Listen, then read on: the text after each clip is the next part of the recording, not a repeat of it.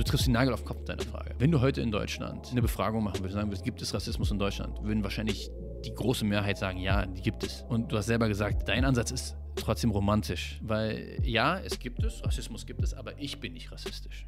Und das ist das Problem. Wenn 80 Millionen Menschen sagen, ja, es gibt Rassismus, aber wenn es dann darum geht, Privilegien abzugeben beispielsweise oder Kritik auch am eigenen Handeln wahrzunehmen, dann hast du auf einmal 80 Millionen Menschen, die sagen, nee, ich bin aber kein Rassist. Verstehst du, was ich meine? Mhm. Also deswegen romantisch. Ja. Ne, so. Und das ist ja das große Problem.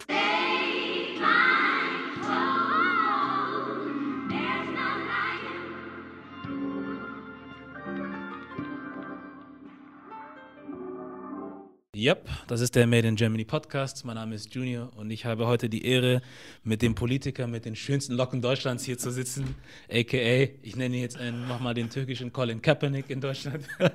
du hast wirklich diesen Look auf manchen Bildern. Ja, ich weiß, ich weiß. Orkan Özdemir von ja. der SPD. Wie Danke. Gut, gut soweit, eben Corona-Zeit, ne? Mhm. Ist ein bisschen anstrengend und alles, aber was muss, das muss. Ja. Krass, dass du das so siehst. Weil ich wusste bis vorher nicht, als wir das ausgemacht haben, den Termin, ne? Ich wusste nicht, dass du zu der Risikogruppe gehörst. Ja, aber das sieht man den Leuten ja meistens auch nicht mhm. an. Die Leute denken immer so, weißt du, irgendwie, ja. der, der, ist 90 Jahre alt und irgendwie liegt irgendwie halt im Sterben und das ist so die Risikogruppe. Aber das ist echt krass. Also, ja. sobald du irgendwie eine chronische Lungenkrankheit oder sowas hast, bist du in einer Risikogruppe. Ja. Oder wenn du Neurodermitiker oder so bist, anscheinend. Also, mhm. ähm, ähm, deswegen, das sieht man den Leuten nicht an. Deswegen mein Appell an alle Leute, so, egal wie schwachsinnig euch irgendwie diese ganzen Vorsichtsmaßnahmen vorkommen, so, das, es bringt was. Also ja. es hilft Menschen und äh, damit die ein bisschen weniger Angst durchs, durch den Alltag gehen. So. Ja, auf jeden Fall. Ähm, noch eine andere Frage, wegen dieser Haargeschichte, kriegst du das ab und zu irgendwie zu hören? Also Colin Kaepernick finde ich geil, also auch ein cooler Vergleich so. Ja, äh, ich kriege eher so Sachen hören wie, du siehst aus wie ein Barbar, geh mal zum Friseur, Echt? du siehst aus wie ein Terrorist. Ja, ja, das ist so Standard. Du hast doch fast ein Afro eigentlich, wenn du jetzt nicht deine Haare zugeknotet hast. Ja, ich hatte ja noch vor kurzem noch ein bisschen Bart und so, ne, so mhm. und dann mit den Haaren so, äh, auf bestimmte Menschen wirkt das anscheinend so ein bisschen äh, sonderbar. Okay. Ähm, aber bei mir, dass du das jetzt ansprichst, ist auch spannend, weil bei mir war das so, ich bin jetzt irgendwie 10 Jahre, 15 Jahre so mit ähm, chemisch geglätteten Haaren rumgelaufen. Äh, mhm. vielleicht willst du mal ein Bild von mir einblenden, noch von vor ja. irgendwie einem Jahr. Ja, so. Schicke ich dir. Da hatte ich sowohl den FDP-Haarschnitt, ne? so irgendwie Seitenscheitel, so, ja, und so irgendwie, ähm, sah aus wie so ein Bankkaufmann. Ja. Und da habe ich mich irgendwann gefragt, warum machst du das eigentlich so? Und äh, dann sind wir sofort beim Thema eigentlich, weißt du. Ähm, ich konnte mir diese Frage gar nicht richtig beantworten, weil ich fand das irgendwie nicht schön oder so. Also es war jetzt nicht so, dass ich gesagt habe, das sieht irgendwie toll aus und deswegen muss ich jetzt so rumlaufen, sondern es war wirklich meine Erfahrung auch, dass ich gesagt habe, okay, mit so einem Boxerhaarschnitt, also einem Kurzhaarschnitt, und wenn du so eine Haare wie ich hast, weißt du, dann hast du sie entweder ganz lang oder du hast eben einen Kurzhaarschnitt. So, weil alles andere ist irgendwie schwierig mit den Haaren, mhm. weißt du? Ähm, und den sogenannten Boxerhaarschnitt, also hier Seiten kurz und so, ne? Ähm, damit kommst du eben nicht gut an, so. Ja, also da kommst du nicht weit. Also wenn du dich bewirbst oder sowas in der Art. Ähm, und dann hatte ich eben für mich irgendwie gesagt, okay, was mache ich da? Und dann hatte ich einen guten Kumpel, der hat äh, sich öfters mal irgendwie was im Afro-Shop geholt und er meinte, hey Mann, da gibt es so ein Zeug, das machst du dir in die Haare und so, dann ändert das die Struktur und so. Und mhm. dann ich so, ah, zeig mal. Gemacht, glatte Haare, weißt du, wie mhm. irgendjemand, wie, da sah ich wirklich aus wie äh, äh, Max aus Zehlendorf, so. Ja. ja? Und, äh, und habe auch gemerkt, wie die Reaktion der Leute auf mich auf einmal anders war. Also, war echt interessant, so was so die Haare mit einem machen können. So. Und dann habe ich gesagt, ey, das macht mir, und das ist jetzt kein Scherz, ich dachte mir, okay, das macht mein Leben ein bisschen leichter so. Mm. Und habe gesagt, dann machen wir das doch. Und dann irgendwann, so noch vor einem Jahr war das ungefähr, ähm, äh, ist auch voll anstrengend, ne, mit diesem ganzen chemischen Zeug. So. Du verbrennst dir die Haut und so, so mm. chemische Verbrennung die ganze Zeit mm. und so, mhm. weißt du, und du musst es alle sechs Wochen machen und so. Ja. Und irgendwann dachte ich mir so, boah, ich war so genervt, dachte ich mir, was, warum machst du das so? Ja, so. Und dann hatte ich mir ihm gesagt, okay, ich bin jetzt auch in dem, was ich tue, soweit etabliert, ja, dass ich jetzt irgendwie eigentlich so den Mut dazu haben dürfte oder haben müsste, sozusagen zu sagen, ey, das bin ich so. Ja. Mhm. Diese Locken bin ich, diese dicken Haare bin ich so, diese un nicht zu bändigenden Haare, das bin ich so, ja. ja. Und habe gesagt, ich lasse jetzt wachsen so. Dann habe ich mir erstmal die Haare richtig kurz geschnitten und dann habe ich wachsen lassen und seitdem nicht wieder geschnitten. So das ist jetzt, glaube ich, schon, ich glaube, ein Jahr oder so. Ja. ja. Und, ähm, und eben spannend. Also man kriegt eben oft äh, auch bewundernd so, ne? Leute sagen, hey krass, äh, du, du hattest doch irgendwie so einen Seitenscheitel mit mhm. glatten Haaren und so, was ist denn das jetzt so? Irgendwie machst du dir da Locken rein und sowas in der Art, ne? Ja. Und dann habe ich so Spitznamen wie äh, der Paul Breitenhoff aus Schöneberg oder so, ne? okay. ne? Deswegen Colin Kaepernick finde ich irgendwie cooler, ehrlich gesagt. Ja. Ähm, Und, äh, aber dann kommen natürlich auch Leute, die dich nicht von vorher kennen, äh, die reagieren dann eben auch nicht immer so cool. Ne? Das mhm. ist dann eben so, siehst aus wie ein Terrorist oder so. Ne? Also, und das ist dann ein bisschen blöd, aber mein Gott, ja, wir haben schon Schlimmeres gehört, weißt du. Insofern. Ich habe noch nie von Terroristen mit Afros gehört, wenn ich ehrlich bin. Also das ich ist auch nicht, ja, es Bart, ist, ja. ja spannend. Ja. Krass. Wobei es dann wahrscheinlich so wäre, wenn ich einen tragen würde, würde man es wieder feiern. Ich, weiß, cool ich weiß ja nicht, wer das feiern würde. Ich, da würden ja auf jeden Fall viele Leute in die Haare greifen. So. Und das ist ja auch so ein Ding, weißt du? So, mhm. das, da muss ich mich jetzt auch gewöhnen. So. Zum Glück jetzt, also ich sag jetzt mal Corona, das Coole an Corona für mich war, dass mir keiner mehr in die Haare greift. So. Mhm. Ja? Ähm, aber wie gesagt, äh, alles hat seine Vorteile und Nachteile. Für mich war das, und das ist das Spannende an der Geschichte, es sind nur Haare, sagt man, aber mhm. für mich war das so, für mich war das eine Zäsur so, ehrlich gesagt. Ich will gar nicht übertreiben, so, ja. ne? aber für mich war das wirklich eine Zäsur. Ähm, und ich bin froh, dass ich gemacht habe. So. Hm. Äh, mein Vater sagt zwar zu mir so, wenn er mich sieht, mein Gott, du kannst doch nicht so rumlaufen und du weißt du, hm. deinen Job und so. Und, und dann denke ich mir immer so, ey, ganz ehrlich, das bin ich, was soll ich machen? Also, ja.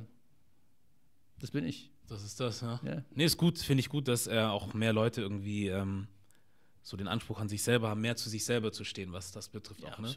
ja. Es ist äh, eine Frage auch der Emanzipation, weißt du. Also, und wir sehen ja auch, wir sind ja nicht mehr die, die, die, die Gastarbeitergeneration unserer Eltern, so, weißt du, die immer so gekuscht haben und nicht mhm. auffallen wollten und weißt du, und, und äh, die sozusagen so ein bisschen hörig waren und sich selbst irgendwie geleugnet haben, so, ja. ja. Ähm, sondern wir sind die, als, als POCs, und ich würde gar nicht sagen als Ausländer, weil ich bin hier geboren und aufgewachsen, wie gesagt, mhm. also ich bin alles andere als ein Ausländer, ich bin Berliner Junge, ja, ja. Westberliner Junge sozusagen. Ja. Ähm, und äh, es, es, ist, es ist schon wichtig, dass wir da auch Zeichen setzen, dass wir sagen, okay, das ist Deutschland so und das sind, die, das sind so die neuen Deutschen eben, sage ich jetzt mal. Ja. Ähm, und äh, wir schämen uns nicht wegen unseren Afros oder wegen unseren breiten Augenbrauen oder weil wir eben äh, ein bisschen mehr Bart haben als der Durchschnittsdeutsche, sage ich jetzt mal. Mhm. Ja? Ähm, das ist, und, und, und ich, für mich ist es auch so, dass ich sage, das kann auch ein schönes Mainstream-Ideal werden. Ja. Also ich meine, ich finde nicht, dass ich damit scheiße aussehe. Ja, nee, so. Also, ähm, ist gewöhnungsbedürftig auf jeden Fall, ja. vor allem wenn man mich von vorher kennt. Ne? Also die Leute laufen an mir vorbei. Ne? So. Das ist natürlich für einen Politiker immer ein bisschen blöd, wenn du mhm. da in deinem, ich sag jetzt mal, Wahlkreis läufst und die Leute erkennen dich einfach gar nicht so. Ja. Ähm, aber es ist, äh, ich meine, die Leute mögen dich ja, kennen dich ja als Person und wissen ja, was du für sie geleistet hast und so und dass du für sie da stehst und, und äh, immer ein Ohr für sie hast. Und deswegen wertschätzen die das dann auch schon so. Ja. Ich habe jetzt keinen gehört, der gesagt hat, äh, das kannst du nicht machen oder sowas in der mhm. Also, aber es, es, es, es, irritiert viele Leute auf jeden Fall. Glaube ich. Glaube ich. Woher kennt man dich eigentlich? Was machst du denn? Willst du das mal irgendwie selber kurz zusammenfassen? Ja, also das ist immer eine gute Frage. So im Zeitalter von Social Media und so ist das immer super komplex, weißt du, so, weil davor hättest du sagen müssen, also zu meiner Jugendzeit, sage ich jetzt mal, ich oute mich mal so ein bisschen als mhm. etwas älterer vielleicht auch. Ähm, aber so in der Zeit, wo wir noch nicht so digitalisiert waren, ja, wo Social Media eben nicht Realität war, sozusagen unser reales Leben so affektiert hat, ähm, war das so, dass, ähm, dass man gesagt hat, okay, ich habe dieses Projekt aufgebaut oder ich habe hier gearbeitet oder sowas in der Art. Bei mir ist es eben so, ich bin Kommunalpolitiker im Endeffekt, ja. Ähm, ich bin Verordneter aus Tempelhof-Schöneberg.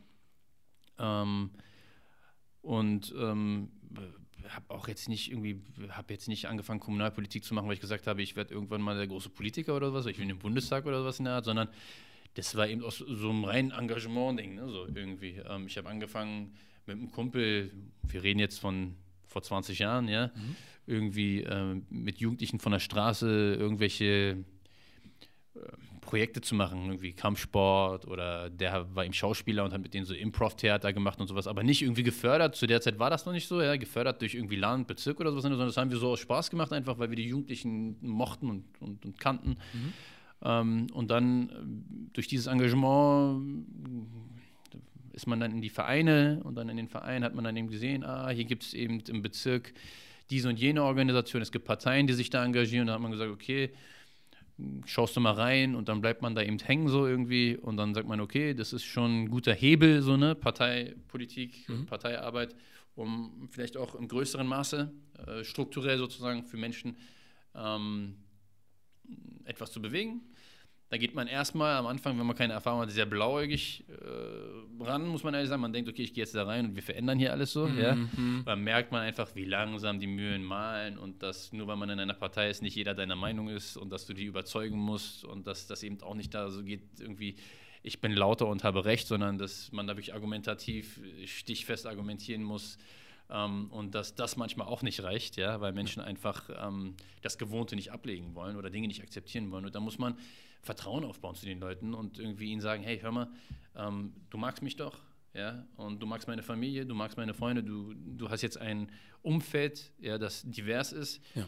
Und äh, du musst doch auch ein Interesse daran haben, dass wir dieselben Rechte haben wie du, wenn du uns magst. Ja, so, ja. das macht man so. Ne? Also wenn man irgendwie Menschen mag, dann sagt man, hey, wenn man nicht schon grundsätzlich die Einstellung, dass alle Menschen dieselben Rechte haben sollten, ja, hm. dass man da wenigstens sozusagen diesen persönlichen Effekt hat und sagt, die sind, also Muslime sind gar nicht so scheiße. Ja, so, mm. Und ah, der ist doch eigentlich total normal. So. Und dann muss man denen eben klar machen, ja, der normale Moslem ist der normale Moslem. Also das ist der Standard-Moslem sozusagen. Und diese ganzen verstrahlten Leute, die du im Fernsehen siehst oder von denen erzählt wird, das ist eben äh, überhaupt nicht äh, repräsentativ so. Ja. Mm. Da vertritt keiner von denen irgendwie mich oder meine Freunde, meine Familie, meine Sippe, mein Freundeskreis. Ja. Also, ähm, und das funktioniert natürlich im, im, ich meine, ich denke, jeder macht es natürlich in seinem Umfeld so und ich glaube, in, im, in meinem Wirkungskreis funktioniert das ganz gut und dadurch kommt man dann in Verbindung mit größeren Projekten, Vereinen und sowas in der Art. Dann kommt eben Social Media, kam dann mit der Zeit, ne? Mhm. Und dann präsentiert man in Social Media so ein bisschen, was man macht und so und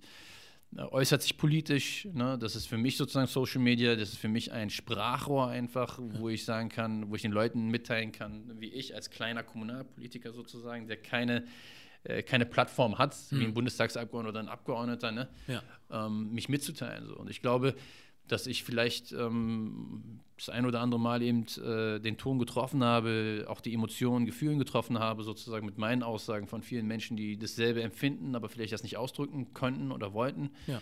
Ähm, und das ist dann, weißt du, wie das ist, ne? Ist ja wie mit deinem Projekt, das ist dann so eine mhm. Kettenreaktion, ne? Der eine redet über dich, dann postet der das und dann, und dann, und dann kommt, wird die Journalie auf dich aufmerksam, dann bist du auf einmal im Fernsehen mhm. und sagst was und dann fragt dich der Tagesspiegel, ob du einen Meinungskommentar machen willst, dann machst du das und dann, ne? Und das über die Jahre ähm, baut man sich dann eben so eine, so eine, so eine, ja, Bekanntheitsgrad auf. Ich will jetzt gar nicht übertreiben. Ja, besser. Also, ich meine, ja. ähm, aber in so im Land Berlin, sage ich jetzt mal, in der Szene und so, äh, glaube ich, kennt man mich so. Ne? Ja. Um, ähm, und die Communities sind jetzt nicht so riesig, ne? So die Aktiven in den Communities ist ja jetzt auch nicht so ein Riesenkreis, so, da kennt man sich eben so. Ja. Und ähm, ich war eben immer einer der der, der voll auf Vernetzung gegangen ist. Also das ist immer, was ich gesagt habe, alleine kommen wir sowieso nicht weiter und auch die einzelnen Diaspora-Gruppen kommen nicht alleine weiter mhm. sozusagen. Mhm. Und ich bin mir super glücklich, dass es in Berlin beispielsweise so Akteure gibt wie äh, äh, äh den türkischen Bund Berlin-Brandenburg, der äh, früher in seiner alten Struktur nur Türkeistämmige so irgendwie ähm, vertreten hat und jetzt mittlerweile ähm, den Anspruch hat zu sagen, hey, wir müssen hier alle sehen. Ja, ja. So. Und jetzt haben wir eben so großartige Akteure und Vereine und, und Organisationen, Projekte wie beispielsweise EOTO oder so, das ist mhm. die Black Community in Berlin mhm. so. Von denen bin ich ein Fan einfach, äh, weil ich, also ich bin immer wieder so total schockiert im positiven Sinne, wenn ich diese ganzen aktiven Leute, diese jungen Leute dort sehe, so wie krass die drauf sind, also drauf im Sinne von, was sie drauf haben, so, mhm. ja, und, und wie reflektiert die sind und dieser kritische Geist, der jetzt aktuell in der Berliner Black Community so irgendwie existiert, ich glaube, das äh, hat lange nicht existiert in keiner Diaspora-Gruppe so. Mhm.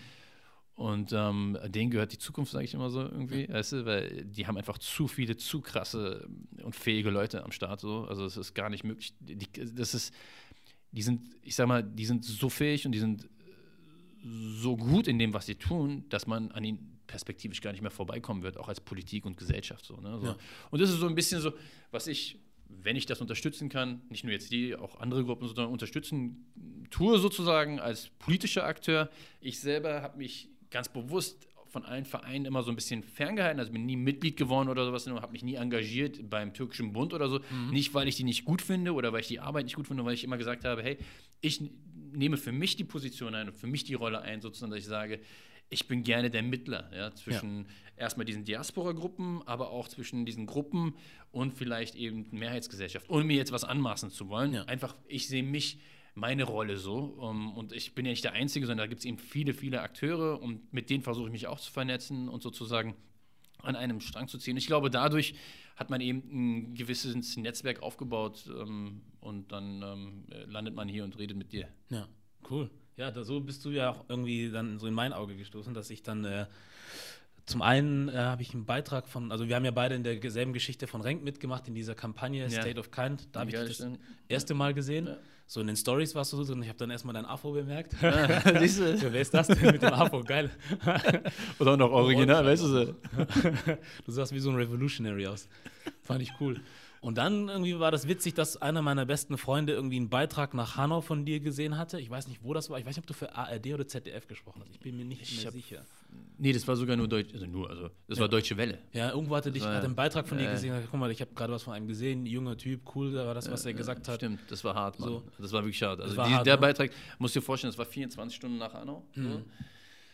Mm, alle waren so irgendwie so eine Art Schockstarre so und man muss ja sowas erstmal verarbeiten so. Und Leute wie wir, die voll in dieser Arbeit drin sind so, ne, ich habe das Gefühl immer uns trifft das ja nochmal noch krasser so, mhm. also ne, als als andere vielleicht auch so, weil wir je tagtäglich eben diesen Struggle haben und auch diesen Kampf führen, politischen, aktivistischen Kampf führen gegen Rassismus und so, ne, und ja. gegen Rechtsextreme und und und und, und Ungleichheit. Ähm, und die hatten mich eben angefragt, und ich sag's ganz ehrlich, ich wollte das gar nicht machen so, weil mhm. ich einfach gesagt habe, ich bin emotional irgendwie nicht in der Lage so und ich wollte das weiterreichen so und das ist ja auch so eine wichtige Sache übrigens ne ja. Journalisten fangen nicht an und dann ist es habe ich so mir so ein Netzwerk von klugen jungen Leuten aufgebaut über alle Diaspora-Gruppen hinweg so mhm. ähm, die nicht immer Mainstream überall angefragt werden sondern die man aber hören muss wo ich sage ey Mann die haben was zu sagen so aber die kriegen die Plattform nicht und dann wollte ich das eigentlich weitergeben habe es dann auch weiterempfohlen an hab sozusagen ein paar Kollegen, Freundinnen und Freunde angeschrieben und gesagt, wollt ihr das nicht machen und so, ich fühle mich nicht so und die haben aber alle so empfunden. Mhm. Weil die haben gesagt, ey, ganz ehrlich, Orkan, nee. So. Mhm. Und dann wollte ich es aber auch nicht an jemanden weitergeben, der überall raufspringt, sage ich jetzt mal, weißt du, was ich meine? Oder ja. die überall raufspringt, mhm, so, wie du sowieso schon überall siehst, so, mhm. weißt du, so, weil ich ihm, weil ich ihm wichtig finde, dass du, ähm, dass wir, dass wir die Diversität, die wir in diesen Communities haben, auch in Persona zeigen, so, ne? Ähm, und dann war eben die Option auch, wenn ich absagen würde, hätten die eben dann einen, einen Menschen aus einer Community, die nicht betroffen ist, also einen mhm. weißen Menschen sozusagen, einen mhm. Experten dorthin gesetzt. Und dann habe ich gesagt, okay, das ist meine Pflicht so, ja, ich mache das dann so. Ich weiß nicht, in dem Beitrag sieht man das, glaube ich, auch so. Also mm, das, das war, muss ich ehrlich sagen, das war, das war, eine, war für mich persönlich als Mensch eine harte Nummer, äh, das zu machen so, ja. Ähm, aber ich freue mich natürlich, weißt du, wenn deine Kollegen irgendwie das gesehen haben und gesagt haben, hey, schau dir das an, das hat einen Impact auf mich gehabt sozusagen, ja. dann freue ich mich, dann hat es sich auch gelohnt. Ja. Also wenn es einer so sieht, hat es sich gelohnt auf jeden Fall. Nee, ist cool. Also das ist dann ne, dieses, dieses eine, dass ich dich einmal auf dieser Renkgeschichte gesehen habe mhm. und dann nochmal halt so das Wort von einem Freund habe, der sagt, das ist einer, der hört sich vernünftig an irgendwie. Ja, freut mich. Es klingt so, als würde er wirklich auch mit Herz irgendwie dran sein an der ganzen Geschichte. So, da war ich halt natürlich auch irgendwo neugierig, ähm, weil das sieht man halt auch nicht so oft und ich sage jetzt von mir selber, eigentlich bin ich, ich sehe mich nicht als eine politische Person oder eine Person, die extrem politisch interessiert ist oder sagt, ich würde mich jetzt in gewisse Strukturen begeben, um diesen Kampf auszuüben. Aber ich denke, dass wir trotzdem alle auf unsere eigene Art und Weise irgendwie mitwirken können. Mhm. Und deswegen finde ich das, das habe ich jetzt zum Beispiel zu Aminata auch gesagt. Muss einmal ran, ne? Nee, ich gehe nicht ran, ich will wegdrücken. Okay. Deswegen habe ich auch dann zu ähm, Aminata in unserem Interview auch gesagt, und das sage ich dir auch, ähm, dass es wichtig ist, dass wir Leute wie euch unterstützen, weil ihr seid halt wirklich so vorne mit dran und macht gewisse Sachen für uns, die wir halt, ich, kann jetzt nicht morgen einfach dastehen und sagen, dass ich dasselbe mache wie du. Da musst du ja auch irgendwie ein bisschen Erfahrung reinstecken, Zeit und ähm, ich glaube auch eine, dich auch selber irgendwie ein bisschen aufopfern, um das alles zu machen, weil ich finde, das ist schon Opfer, das du auch bringst. So, ne? Und, ähm, ja, ich meine, weil wir von Opfer reden, darüber reden wir auch zu wenig, ehrlich gesagt. Mhm. das sage ich jetzt nicht, um zu sagen, äh, wie toll Aminata oder Orkan ist, ja, ja. sondern ich meine, äh, ich, ich habe Morddrohungen bekommen, ja, von Nazis. Die sind zu mir nach Hause gekommen, sozusagen, haben meinen Postkasten in die Luft gesprengt. Das, äh, der Staatsschutz hat mir dann empfohlen, umzuziehen. Meine Meldeadresse ist gesperrt beim Meldeamt, so, ne? Und, mhm. und also man kann nicht rausfinden, wo ich wohne, mhm. über die normalen Wege sozusagen. Und äh, sowas erlebt natürlich Aminata sicherlich auch und mhm. jeder andere politische Akteur, der sich hier für Vielfalt und gegen äh, Einfalt sozusagen einsetzt. Darüber reden wir aber natürlich nicht so viel. Ne? So, ja. Und ich glaube, wir tun es nicht, weil wir auch den Leuten, die aktiv sein wollen oder sich das vorstellen können, Angst machen wollen, so. Mhm. Aber das kommt damit. Also das ja. ist, das ist sozusagen das, was du mit einkaufst, ja, ja. wenn du das machst. Und ähm, Fakt ist auch, äh, das wird natürlich, kriegt nochmal eine andere Dramatik, wenn du dann Familie hast und so. Ne? Also, das ist dann natürlich, äh, dann bist du schon, dann hast du den Moment einfach, wo du innehältst und überlegst, lohnt sich das? Überlässt du diesen Kampf nicht lieber anderen und, und ziehst dich zurück so, ne? Ähm, aber dann ist es eben doch der Punkt, so Menschen wie Aminata zum Beispiel, die sind, davor, die sind dafür geboren. So, weißt mhm. du? Und dazu würde ich mich jetzt als Person auch zählen, ohne mich jetzt irgendwie äh, äh übermäßig äh, ja, markieren zu wollen, da ja. ist irgendwas Besonderes oder mhm. so. Aber so in dem kleinen Maße, wie ich kann, in meinem Umfeld, in meinem Wirkungskreis sozusagen, versuche ich es eben und es funktioniert auch so. Ne? Und ich glaube, wenn wir viele einzelne kleinere Akteure wie mich haben, ne, decken mhm. wir viel ab sozusagen. Und deswegen versuche ich auch viele Menschen zu motivieren, äh, in die Politik zu gehen. Und äh, ich widerspreche dir ungern, weil jeder das Recht hat, sich selbst äh, zu definieren, als was er ist. Und du meinst, du siehst dich nicht als politische Person und so. Das, da, also da habe ich einen ganz anderen Eindruck, ehrlich mhm. gesagt. Allein die Arbeit, die du hier machst mit diesem Projekt, ist ja schon politisch sozusagen. Ich denke auch, fast alles im Leben ist politisch. Ja. Und alleine, dass du mir hier die Plattform gibst, dass ich mit dir reden kann oder dass Aminata reden kann und dass junge Menschen, die dieses coole Format von dir sozusagen sehen und andere Formate eben nicht sehen, sagen wir irgendwelche Talkshows oder sowas in der Art, wo Aminata durchaus auch sitzt, das erfahren dürfen, sozusagen, dass es diese Menschen gibt ja, und was für Ängste und Wünsche sie haben, was sie motivieren könnte, auch sozusagen da reinzugehen, ist eine Sache. Also ich nenne dir mal eine Sache, es ist als Beispiel, was ich damit mhm. meine. Ja. Es gab jetzt aktuell irgendwie Ausschreibungen des Bundesverfassungsschutzes. Ja. ja? So, also das Bundesamt für Verfassungsschutz hat eine Ausschreibung gemacht, so, die suchen Mitarbeiter im Bereich Rechtsextremismus und so, ne? Irgendwie Bewertung, Expertise und sowas in der Art. Mhm. Also als Referenten, als Mitarbeiter, wissenschaftliche Mitarbeiter. Und ich habe das gepostet, nicht weil ich sage, ich bin ein Fan vom Verfassungsschutz, aber ich sage, wir brauchen eben nicht nur, und das ist aber, ohne das minder schätzen zu wollen, Aktivisten. Und ich zähle dich zum Beispiel zu politischen Aktivisten mit deinem Projekt, auch wenn du das nicht tust. Mhm. Ich sehe dich so. Ja. ja. Ähm, wir brauchen Leute wie dich und diese ganze Szene, die super kritisch ist und die immer wieder draufhaut und immer wieder mit dem, weißt du, den, den Finger wirklich richtig tief in die Wunde steckt sozusagen und sagt, das geht nicht, das kann man nicht machen, läuft so nicht und sowas in der Art. Ne? Diese Szene ist ein wichtiges Standbein in dieser ganzen Geschichte. Ja. Ähm, aber dieses Standbein alleine reicht eben nicht. So. Und mir ist es eben super wichtig, dass wir Leute in dem, im öffentlichen Dienst haben, die diese Kritik aufnehmen können und übersetzen können. Ja. ja so.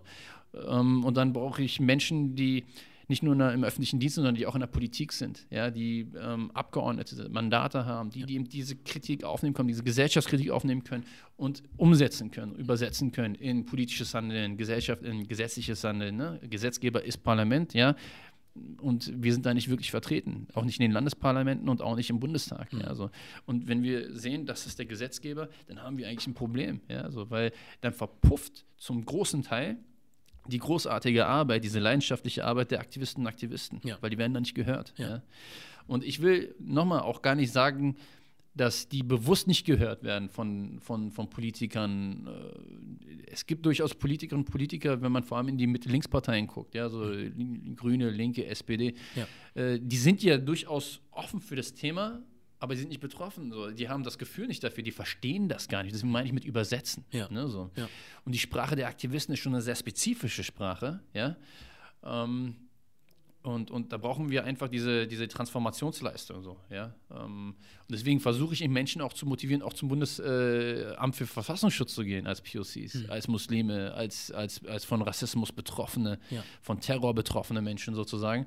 Ähm, weil das äh, Bundesamt für Verfassungsschutz äh, sicherlich diese Perspektiven braucht. Mhm. Ja, so. Ja. Und dann werde ich natürlich angefeindet, wenn ich das poste. Und ich mache das ja natürlich, ich bin ja nicht blöd. Ich weiß, wenn ich das poste, kriege ich richtig viel Hass. So, ne? so, und mhm. dann sagen die ja, was bist denn du für eine? Mhm. Verfassungsschutz abschaffen und sowas in der Art. Ne? Und dann sage ich, okay, okay, wenn das eine Option wäre, könnten wir darüber diskutieren. Aber das ist nicht die Option. Weißt du, so, Verfassungsschutz wird nicht abgeschafft. Insofern ist, die nächste, ist der nächste logische Schritt zu sagen, okay, wir müssen den Verfassungsschutz diverser machen, damit kritische Stimmen, kritischer Blick sozusagen im Verfassungsschutz auf die Materie ist. Ja. Und das schaffen wir nur, indem wir eben diese diese, diese Transformation ausschaffen, dass wir sagen, wir sind nicht nur Aktivisten, sondern wir haben eben auch Akteure, die wir pushen und die wir unterstützen als Aktivisten oder als äh, Politiker, die in den ÖD gehen, also in den öffentlichen Dienst ja. gehen. Ja, so. Und das ist mir wichtig so. Ja. Und dazu gehörst du eben zu diesem ganzen Konglomerat sozusagen, ne, zu diesem System ja. von Aktivisten, äh, öffentliche Dienstakteure sozusagen, die da in die, in die Verwaltung reingehen oder ähm, Politik, Politiker und Politiker zu diesem ganz großen Kreis gehörst du eben mit deiner Arbeit genauso dazu, ob du das, ich sag jetzt mal so, wie es ja. ist, willst oder nicht, ob du dich so siehst oder nicht. Ich sehe dich so und ich bin froh, dass es dich und deine Kollegen Kollegen gibt. Ja, zu der Sache, wie du es auch gerade gesagt hast, dass du ähm, jetzt das, was ich jetzt zum Beispiel mache und andere Menschen auch als politisch siehst, Mittlerweile bin ich auch der Meinung, dass das irgendwie auch dazugehört. Also doch. Doch schon, aber was ich mit politisch meine, ist so dieses, dieser klassische Weg. Also ich würde mich jetzt nicht so sehen, dass ich jetzt irgendwie. Du redest wirklich, von Politik. Genau, das richtig Politik, okay. Politik, sodass mhm. ich jetzt wirklich ins Amt gehe oder so. Da, so sehe ich mich nicht. Das okay. ist nicht so, ich glaube, das ist nicht so, was heißt meine Stärke? Ich glaube, ich sehe mich eher stärker darin, das zu machen, was ich gut kann und damit irgendwie dann halt ja, wo du dich wohlfühlst. Ne? So. Wobei ich da wiederum sagen würde, ich unterbreche dich jetzt ungern, aber ähm, was wir als BIPOCs und POCs so lernen müssen, ist, äh, wir dürfen eigentlich nicht vergessen. Ich habe dir ja schon gesagt, so mein, äh, wenn ich mal irgendwann Memoiren schreiben würde, würde ich mein Buch sagen, äh, nennen, äh, geboren, um zu scheitern. Ja. Also, weil wir sind eben Kinder von der, der Arbeitergeneration, der Gastarbeitergeneration. Wir sind in den großen Blöcken aufgewachsen, mhm. wie im Palast hier in Schöneberg, ne? Ja. Ähm, in Zeiten, wo es da eben nicht, wo es da einfach schmutzig und dreckig war. Ja. Also, und wir sind die Generation, ähm, die, äh, wo keiner erwartet hätte, dass, dass wir mal Mandate oder sowas kriegen. Also und dass wir was zu sagen haben. So. Was ich fragen wollte jetzt in diesem ganzen, ähm, von dem wir gerade gesprochen haben, hast du das Gefühl, dass mehr Leute aktiver werden, auch wirklich in der Politik? Siehst du das, diese Veränderung? Ja, klar. Also äh, wir hatten ja schon vorab miteinander gesprochen. Genau. Da haben wir gesagt, Mann, das wird alles so ein bisschen schräg. So, ne? Irgendwie mhm. Amerika ist total heftig, so was da mhm. abgeht. Und irgendwie wird es in Deutschland auch nicht besser, ja? obwohl wir denken, wir werden immer aufgeklärter und wir haben immer mehr äh, Leute, die wirklich auf, auf wichtige Dinge aufmerksam machen, ne? ob das jetzt die Aktivisten sind, wir haben auch Politikerinnen und Politiker, die da sozusagen die Finger in die Wunde legen. Mhm. Ähm, aber ähm, irgendwie wird es immer schräger so. Mhm. Ja, so. Also die Rechte, neue Rechte, sogenannte neue Rechte, so Alt-Right, neue Rechte äh, ist so auf, irgendwie auf dem Vormarsch, hat man so irgendwie das Gefühl. Mhm. Und ähm, äh, lass uns ehrlich sein, das macht schon so ein bisschen, ja, lass uns das sagen, wie es ist, macht schon Angst so. Mhm. Ja, also, weil, also für mich gab es nie eine Option, ob ich in Berlin bleibe. Berlin ist meine Heimat so. Und Heimat mit Y, sage ich mal, ne? Ja. H-A-Y-M-A-C so, ja. ähm, wie es unsere Eltern immer gesagt haben, Heimat. Mhm. Ähm, und, ähm, und ich, ich, erwische mich echt dabei, so, ähm, wo ich mir denke, okay, was würdest du tun, so, wenn das jetzt alles so ein bisschen in eine andere Ecke, äh, in eine andere Richtung geht, so, weißt du? Ja. So, und das ist schon erschreckend so, weil ich kann mir gar nicht vorstellen, woanders zu leben als in Berlin. So, mhm. das, ist, das, ist, das ist einfach mein Zuhause. Ja. Ähm, und ähm, ja, trotzdem, ne, umso wichtiger ist es, dass wir eben diese ganzen Aktivisten haben, dass wir Leute haben, die jetzt sagen, ich gehe in den öffentlichen Dienst und so, was wir besprochen haben ähm, aber ich habe natürlich schon eine konstruktive Kritik so ja, ja, an den ganzen, an der Entwicklung. So. Wir haben die Tendenz, und wenn ich wir sage, ist natürlich immer sehr verallgemeinert, das stimmt nie so, ja, mhm. aber wir müssen jetzt zu einem bestimmten Grad verallgemeinern, damit wir irgendwie darüber reden können. Ja. ja. Ich sehe einfach, dass wir die Tendenz haben, dass wir so unsere äh, Comfortzone nicht so verlassen. Mhm. So, ja. Und ich verstehe das auch. Und es ist auch, wenn ich das jetzt mal selbstreferenziell mache, es ist super schwierig so, ja, irgendwie. Ich meine, wie gesagt, nicht nur ich bin im Palast aufgewachsen, 80 äh, Prozent der POCs sind in Orten wie im Palast aufgewachsen. Ne? Ja. So. Und uns wurde nicht gesagt, wie toll wir sind. Und uns wurde nicht gesagt, dass wir alles in unserem Leben erreichen können. Verstehst du, was ich meine? Mhm. So, wie es anderen Kids erzählt wird, so diese Generation Y, wo alle irgendwie denken, sie können alles werden. So, ne? so. Bei uns wurde immer gesagt, dass wir nicht zu viel vom Leben eigentlich erwarten dürfen. So, mhm. ja, so. Und das hat dazu geführt, dass wir, glaube ich, als Generation ähm, äh, so ein kollektives Minderwertigkeitsgefühl entwickelt haben, einfach so. Also egal wie gut wir sind, wir empfinden das nie als gut. Also wie oft ist es mir passiert, dass ich irgendwo eine Rede gehalten habe und ich gedacht habe, ich da von der Bühne gegangen und gedacht habe, boah, hast du das in den Sand gesetzt? Mann, wie dumm bist du eigentlich? Ja, also wie unfähig bist du eigentlich? Und dann sind die Leute gekommen, haben geweint und haben gesagt, ey Mann, das hat sie voll berührt so. Ja, so. Also ich glaube, wir haben auch einen super schrägen und verschobenen Blick auf das, was wir leisten mhm. können und auch leisten. Ähm, und genauso ist es eben auch mit Politik. So irgendwie, ich wundere mich, wir haben so krasse und übertrieben gute und smarte Leute im Aktivismus, ja, und dass da überhaupt wirklich, also es ist ja eigentlich niemand von denen geht in die Politik. Also mhm. ich kenne kaum jemanden von denen, also in Berlin zumindest, ja, ja, von denen, wo einer sagen würde, ich gehe jetzt mal in die Politik so, ja. Und ich glaube, das liegt auch ein bisschen daran, natürlich einmal an unserem kollektiven Minderwertigkeitsgefühl. Ich nenne das jetzt einfach mal so, weil ja. das ist einfach durch unsere Akkulturation. Uns wurde eben immer gesagt, wie scheiße wir sind. Ja. ja? Ähm, und ähm, aber ich glaube, es liegt eben auch daran, dass, dass es ist natürlich eine Überwindung, äh, im Plenum, ja, im Parlament an, an, an, an, ans Mikrofon zu gehen und dann, man schaut da eben in diese weiße Crowd so ja. und weiß, das, was ich jetzt gleich sagen werde, kommt bei denen gar nicht an, weil sie nicht spüren, nicht fühlen und nicht verstehen, ähm, was, was diese Menschen erleben so, und was ich ihnen versuche mitzuteilen. So, ne? Ja. Und es ist super unangenehm. Ja. Diese Erfahrung habe ich auch schon gemacht. So. Und, und, und das ist dann ist schon ziemlich krass, wenn du dann da irgendwie redest und du merkst einfach diese Kälte so, ja, und dass da null Support eigentlich ist. Und es kann frustrieren oder man lernt eben damit umzugehen und man lernt dann auch natürlich strategisch damit umzugehen. Das heißt also, oftmals ist es eben auch Wording. Weißt ja. du so? Also, dass man eben diese Mehrheitsgesellschaft und Mehrheitsakteure irgendwie versuchen muss mitzunehmen, weil ohne die kannst du keine Politik machen. Ja? Das ist Mehrheitsgesellschaft. Ja. Und die, dürfen auch den Anspruch haben, finde ich, mitgenommen zu werden. Ähm, und das ist eben so, du musst dir vorstellen, ich sage es immer so, das ist so, als ob du einem äh, Theaterwissenschaftler äh, irgendwie eine super komplexe physische, äh, physikalische Gleichung gibst und sagst, jetzt löst die mal so, ja, so.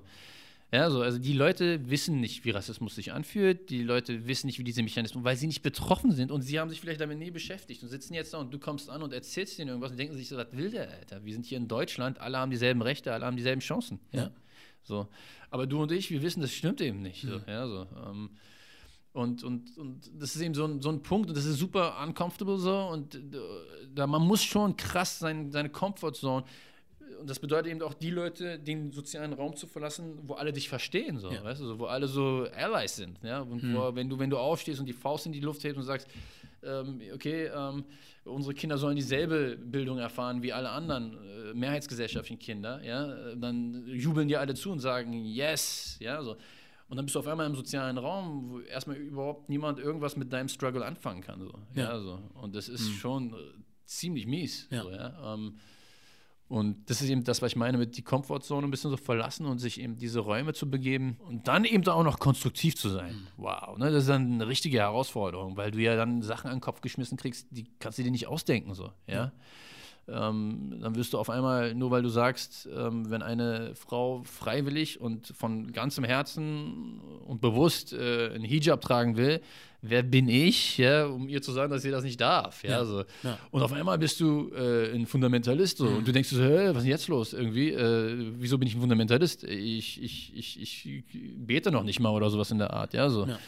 Ähm, also das sind so total merkwürdige Diskurse, die man da führen muss. Ja. Äh, und, und, und darauf muss man sich einlassen. Ne? Ja. und, und das bedeutet eben, die Komfortzone zu verlassen. Und das ist so ein bisschen meine Kritik so wir machen uns das und das ist wirklich nicht böse gemeint. Nein, nein, so. Also ich, ich habe den krassesten, größten Respekt unserer ganzen Community, allen Communities gegenüber, die wirklich für Gleichheit kämpfen und Aktivisten sind. Und es muss auch hart sein, diesen Struggle die ganze Zeit zu haben. Ich zähle mich ja selber auch als Aktivist irgendwo. Ja. Äh, zumindest sind es meine Roots, würde ich jetzt mal sagen, auch wenn jetzt viele Aktivisten das vielleicht negieren würden, dass ich ein Aktivist bin, ja, weil ich jetzt im System bin. Mhm. Ähm, aber ähm, ich weiß ganz genau, wie hart das sein muss, sich tagtäglich mit diesen Themen zu, ich habe ja selber erfahren, mit diesen Themen zu beschäftigen und nicht gehört zu werden, so, ja. weißt du so. Und, und dass man da immer irgendwie in der eigenen Suppe kocht, so, ja, so. Und, ähm, und das ist, das ist super schlimm. Und, ja. Aber ich sage ihm auch, es ist aber auch irgendwo convenient, so, weißt du, sozusagen, ähm, äh, Bruder, du weißt, was ich meine, Mann. So. Und ja. dann sitzen wir hier und wissen beide, was wir meinen. Ähm, aber es ändert eben nichts erstmal. Ja. So, ne, so. Und deswegen sage ich, rausgehen, äh, Komfortzone in dem Sinne verlassen und einfach auch äh, die konstruktive Konfrontation suchen. Mhm. Und das ist schwieriger. Konfrontation suchen ist kein Problem. Ne, ja. Ne, so. Aber diese konstruktive Konfrontation zu suchen, bedeutet eben, immer von vorne anzufangen. Mhm. Weißt du so? Also ja. wie, das ist wirklich wie täglich grüßt das Murmeltier. So, ne? also mhm. Immer wieder dieselben Sachen auf einer sehr ähm, auf einer sehr, äh, auf einem auf einem sehr barrierefreien Niveau, sage ich jetzt mal, komplexe Themen irgendwie versuchen zu vermitteln, ja. auf Ängste irgendwie eingehen, aber dann abwägen, ist das jetzt purer Rassismus und Hass oder ist das jetzt wirklich Unwissenheit? Es ist auch so eine Abwägungssache natürlich, ne? mit wem habe ich es gerade zu tun? Äh, ist da eine intrinsische Motivation oder ist einfach wirklich jemand, der einfach äh, seiner Rassismen gar nicht bewusst ist, so, ja, ja. und den man irgendwie mal äh, bewusst machen muss? Und wie mache ich das? Ja, also äh, klatsche ich ihm das an die Stirn mhm. und er fühlt sich dann so wie ich bin Rassist. Nee, ich bin doch nicht rassistisch oder so, sondern und also es ist super diffizil, super, super ähm, anstrengend und super verantwortungsvoll der Job auch, muss man einfach sagen, weil man die Menschen auch sehr schnell verlieren kann, wenn man es falsch macht. Ja. Ähm, aber wir müssen diesen Weg gehen. Also äh, alleine Aktivismus äh, also die nächste Stufe muss einfach sein, wir müssen das Ganze sehen und wir müssen eben dieses Netzwerk bilden von Aktivisten, äh, Verwaltungsmitarbeitern, die eben auch sehr wichtig sind. Warum? Weil da haben wir eben auch Referenten beispielsweise, ja, mhm. die dann an Gesetzen mitarbeiten, ne, ja. in den Häusern oder sowas in der Hand. Es ist dann wichtig, dass wir diese Blicke drauf haben. Aber auch äh, die Mitarbeiterin, äh, die Sachbearbeiterin im Bezirksamt, also im, in, im, im Bürgeramt oder so, ne, ist auch wichtig. Also wenn, wenn eine, wenn ich in so ein Bürgeramt reinkomme, möchte ich schon auch mich repräsentiert sehen, weißt du, in der Struktur des Staates im Endeffekt, wo der, wo der Kundenkontakt oder der Bürgerkontakt, Bürgerinnen und Bürgerkontakt sozusagen ist. Ne? Ja. Ähm, damit das auch kein fremder Raum für mich bleibt. Ne? So, ähm, also diese Verantwortung muss man auf jeden Fall äh, annehmen. Ja.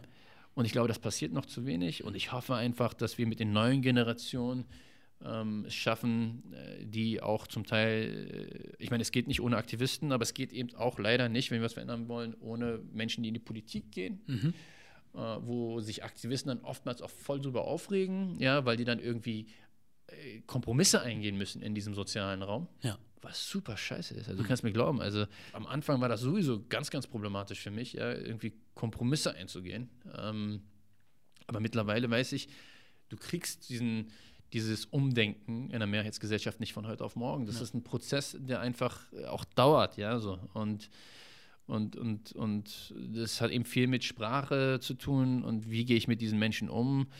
Ähm, und wie gesagt, jeder Block ist super wichtig. Ja? Also von den Menschen, die in, den, in die Verwaltung gehen, in den öffentlichen Dienst gehen, von den Aktivisten, Aktivisten, die wirklich diesen krassen Grassroots-Struggle auch haben, so, ja, aber man darf eben auch nicht vergessen, wenn wir diesen, diesen Kreislauf, ich nenne es mal Kreislauf haben, weil ja. es ist ein Kreislauf eigentlich, ja. ne? es ist jetzt keine, du hast hier keine, keine, keine, kein, kein Leveling sozusagen, sondern wenn wir in der Politik sind, können wir diese Grassroots-Akteure auch durch Projektmittel, Finanzmittel und so weiter sozusagen unterstützen, sodass sie wachsen können, dass sie mehr Einfluss kriegen, dass sie ähm, Advocates werden, richtig, ne? dass sie sozusagen Player werden, Lobbyisten werden. Ne? So. Ja ähm, und nicht immer auf diesem Grassroot-Level bleiben, so, wo sie eigentlich nur miteinander reden, mhm. sage ich jetzt mal Anführungsstrichen. Ja?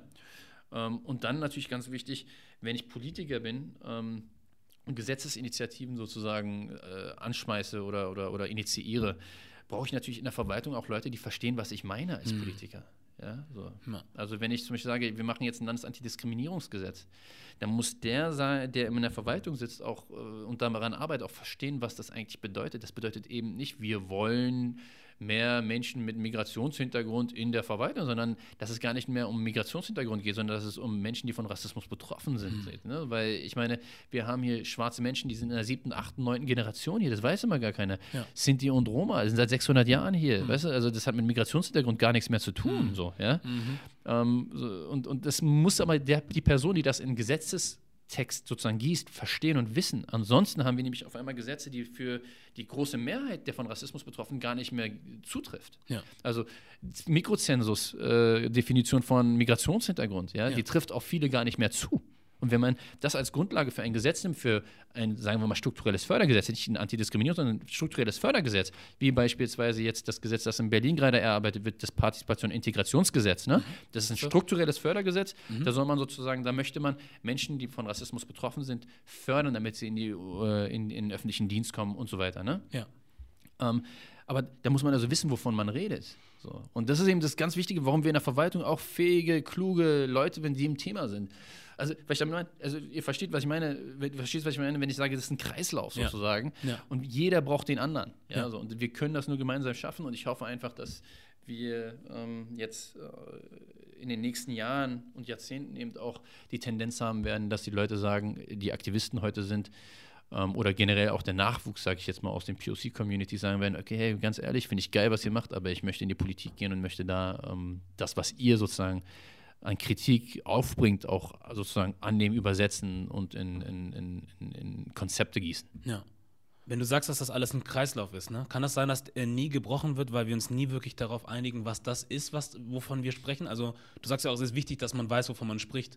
Und wir suchen irgendwie dann für das Wort immer andere Erklärungen, anstatt es das zu nennen, was es ist, habe ich das Gefühl. Und ich glaube, wenn wir an den Punkt kommen würden, wo wir es, also insgesamt als Bevölkerung, zum Beispiel sagen, es gibt ein Rassismusproblem, das liegt ganz klar auf der Hand und das ist nichts mehr, was man diskutieren muss, dann können wir auch zusammen weiter voranschreiten, weil, also das ist nur ein Gedanke, den ich habe, da kannst du mich auch gern korrigieren, weil ich denke zum Beispiel, wir haben andere Probleme, die uns ja natürlich dann auch treffen, wo es dann nicht darum geht, was für eine Hautfarbe du hast, sondern wenn die Umwelt sich verändert und wir sie alle kaputt machen, dann braucht es auch uns alle, denke ich zumindest, jetzt meine romantische Vorstellung, mhm. dass wir dann auch zusammen an einem Strang ziehen müssen. Mhm. Aber wenn wir das nicht können, so, deswegen frage ich mich, ist dieses mhm. Thema Rassismus eigentlich auch eins, was man viel wichtiger nehmen müsste, als es überhaupt ist? Also absolut geil, was du gerade, die Frage, die du stellst, ist mhm. absolut, also wirklich, und wir haben das hier nicht irgendwie vorab besprochen nee. oder so, ja, also ist, aber es zeigt einfach, dass du voll im Thema bist sozusagen mhm. und verstehst auch, was ich sage. Äh, ich sage das jetzt mal, ich, ich, ich hebe das jetzt hervor, weil ja. es oftmals so ist, dass die Leute irgendwie gar nicht verstehen, was ich eigentlich meine, vielleicht auch, weil ich mich nicht gut ausdrücken kann oder so, mhm. keine Ahnung. Aber das zeigt einfach, ähm, äh, du triffst den Nagel auf den Kopf mit deiner Frage. Mhm wenn du heute in Deutschland äh, eine Befragung machen würdest, sagen würdest, gibt es Rassismus in Deutschland, würden wahrscheinlich die große Mehrheit sagen, ja, die gibt es. Und du hast selber gesagt, dein Ansatz ist trotzdem romantisch. Weil ja, es gibt es, Rassismus gibt es, aber ich bin nicht rassistisch. Und das ist das Problem. Ja, also, wenn 80 Millionen Menschen sagen, ja, es gibt Rassismus, aber wenn es dann darum geht, Privilegien abzugeben beispielsweise oder Kritik auch am eigenen Handeln ähm, wahrzunehmen, dann hast du auf einmal 80 Millionen Menschen, die sagen, nee, ich bin aber kein Rassist. Verstehst du, was ich meine? Mhm. Also deswegen romantisch. Ja. Ja, so. Und das ist ja das große Problem. Mein Problem ist doch gar nicht, also nehmen wir mal Parteien. Ich mache es jetzt mal an Parteien fest, damit niemand sich irgendwie angegriffen fühlt, anscheinend außer Parteien jetzt. Ja, also, ja. also auch die Mitte-Links-Parteien, ja, also Rot, Rot, Grün, sage ich jetzt mal, ja keiner von denen, die in dieser Partei sind, würde ich zum Großteil, was heißt keiner, wir haben auch Sarazid, ne, aber mhm.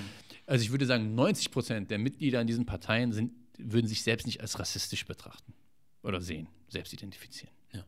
Und die sind auch gegen Rassismus und ich nehme denen das auch ab übrigens, ja, so mhm. sie gegen Rassismus sind. Ja. So.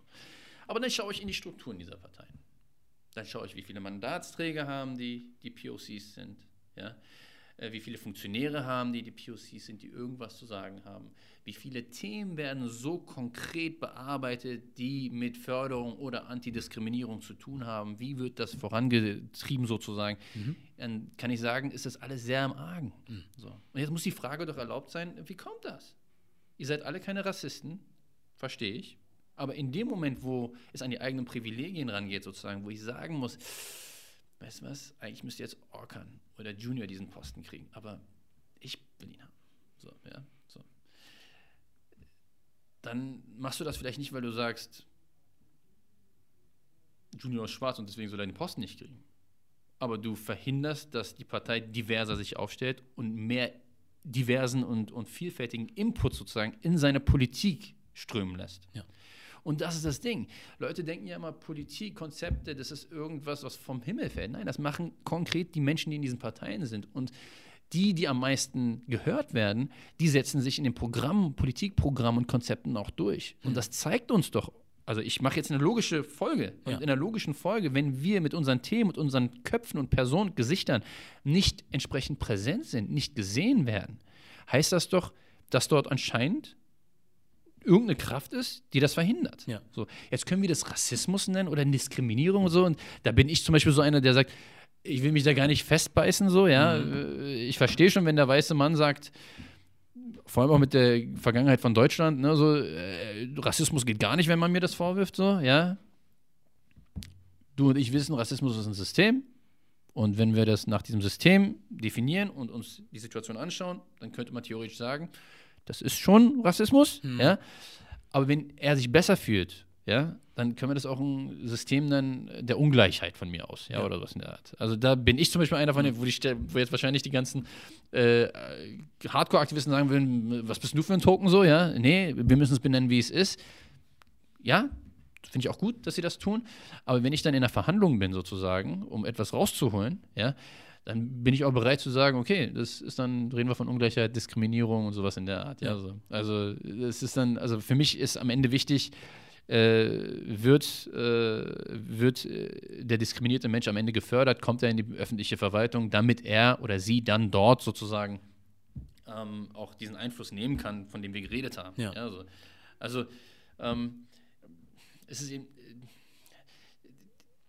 der Diskurs mit Mehrheitsgesellschaft ist komplex und sehr sensibel. Ja. So. Und der ist auch oftmals extrem unbefriedigend. Ja. So. Und damit muss man umgehen können. Und damit muss man dahingehend umgehen können, dass man eben nicht alles hinschmeißt und sagt, ich lasse, sondern man muss eben auch an den Menschen glauben, man muss auch an diese Gesellschaft glauben. Ich glaube, äh, ich meine, ich bin Berliner, ja, ich rede jetzt für Berlin. Mhm. Ähm, ich glaube, dass unsere Berliner Gesellschaft das schaffen kann, ich glaube, dass wir hier viel Potenzial haben. Ich glaube, dass wir hier sozusagen nur die Weichen richtig stellen müssen und dass wir dann auch äh, im Deutschland-Kontext und auch im europäischen Kontext ein Vorbild sein können als ja. Land Berlin und als Stadt Berlin. Ja. So, daran glaube ich ganz, ganz fest. Und wenn ich daran nicht glauben würde, wenn ich glauben würde, dass alles für die Katze ist, würde ich das doch nicht machen. Ja, ja. ey, ich, äh, das ist doch alles Ehrenamt. Also ich krieg doch dafür nichts. Mhm. Ja, so ich dafür, ich sehe meine, meine Tochter nicht, meine, meine Frau nicht, ja, meine Freundin nicht, meine Familie nicht. Und ich wäre doch schön blöd, wenn ich nicht dran glauben würde. So. Ja. Und das möchte ich mir auch nicht nehmen lassen. Und ich sehe ja auch, es gibt ja Minischritte nach vorne auch in dieser Stadt. Also mit Rot-Rot-Grün hier, ne? Haben wir jetzt ein Landesantidiskriminierungsgesetz und Sehr wir schön. arbeiten an, einem, an einer Novellierung des Patentgesetzes. Und ich sehe ja auch, was dort jetzt besser läuft. Ich habe ja die ganzen Diskurse davor schon mitgekommen, vor, vor zehn Jahren, als das, mhm. Äh, das, als das Partizipationsgesetz zum ersten Mal gemacht wurde. Ja? ja? Ich weiß ja, was da für Diskurse, was wir jetzt für Diskurse haben. So, das ist ja schon, ich sehe schon Fortschritte. Ja. Ähm, aber viel geiler wäre es, auch für mich diesen Diskurs zu führen, wenn ich viel mehr Leute sozusagen in diesem Diskursraum hätte, mhm. also im, Politik, im Politikraum hätte, so als Mandatsträger und Funktionäre, die auch POCs wären und dieses Thema kennen würden. Ja. Weil, ne? Ja. Im Moment ist eben so, ich bin einer von ganz wenigen, die versuchen, dieses Thema zu pushen und sozusagen in Gesetzestexte zu gießen. So. Ja. Und es wäre natürlich viel einfacher, wenn wir mal so eine kritische Masse an POCs und BIPOCs in den Parteien hätten, ja wo wir auch relevant wären, ja? wo die Leute sagen würden, oh, wir können diese Gruppe leider nicht mehr übersehen. Ja, ja. So. Ja. So. ja, das ist was anderes, wenn du dann noch so eine gewisse Anzahl an Leuten hast, um einen gewissen Gegendruck ausüben zu können. So ne? aus. Ja. Sodass dann äh, die Wahrscheinlichkeit, dass das, was du sagst, also ist höher, dass das überhört werden kann, mhm. weil du einfach eine Minderheit bist, auch in der, also was die Anzahl betrifft. Ja. Aber wenn dann auf der einen Seite sechs sind und auf der anderen Seite zehn, ist es immer noch besser als nur einer und zehn. Richtig. Und Darum dann geht's. kann man ein bisschen Darum mehr dagegen drücken und es ist schwieriger, diese sechs zu ignorieren als diesen einen. Und du kennst das ja, das kennen wir ja alle. Du sitzt in einer Runde ja, mit zehn Leuten mhm. äh, und dann fängt so ein Streitgespräch an und dann sagt der eine irgendwas, du bist aber da alleine mit deiner Meinung und dann mhm. fangen alle anderen an, ja genau, ne, hier und dann, mhm. dann bist du schon durch. Dann sagst okay, äh, ja. ja. Hm, ne? Kennst das Gefühl. Man, ne? Und das erlebt man in der Politik andauernd. Mhm. Jetzt stell dir vor, du, das erlebst du ja im, im, im Aktivistenkreis, nicht weil du eben deine Airways hast, ja, so in dem Maß erlebst du das nicht. In der Politik erlebst du das andauernd. Hm. Und das ist das Krasse und das ist frustrierende für viele. Und das ist das, was ich meine mit dieser Comfortzone zu verlassen. Also, ja. Und dann musst du immer noch nett, freundlich, aufgeschlossen und konstruktiv sein. Ja.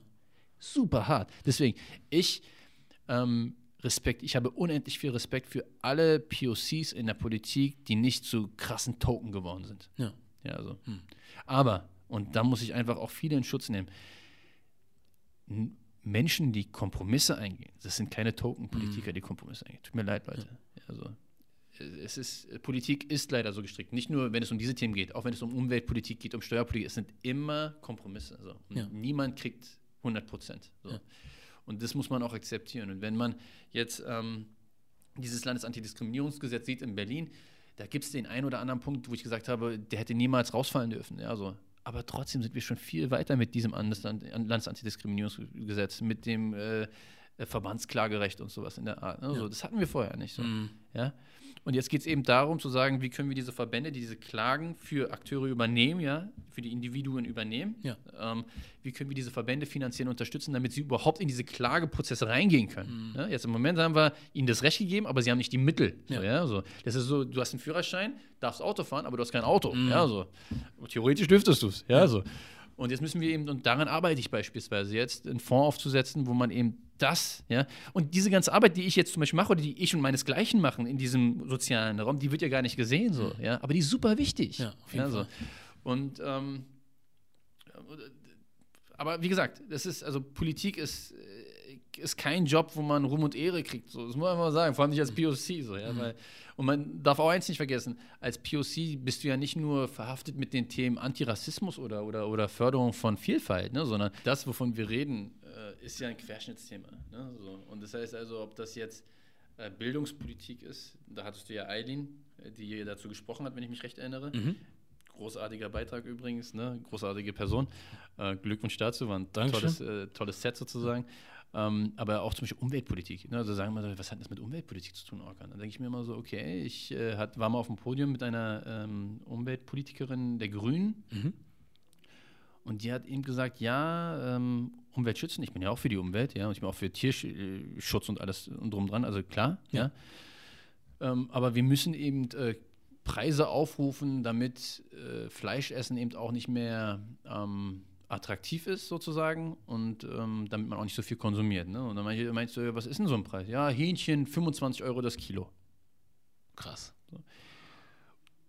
Und dann sind wir als Akteure und deswegen Querschnitt, ne, sozusagen. Wir dürfen nicht vergessen, diese Diskriminierung, rassistische Diskriminierung hat auch immer was mit, äh, mit sozialer Situation, sozialer Lage, Klasse, sag ich dann, sozialer Klasse zu tun. Ja. ja so. Und dann habe ich gesagt, okay, alles klar, was bedeutet das für eine Familie, die aus dem Viertel kommt, wie ich zum Beispiel aus dem Palas, ja? Sagen wir mal, arabischstämmige Familie, sechs Kinder, äh, Mutter ist, äh, sagen wir mal, am Band, Vater ist, sagen wir mal, Hausmeister oder sowas in der Art.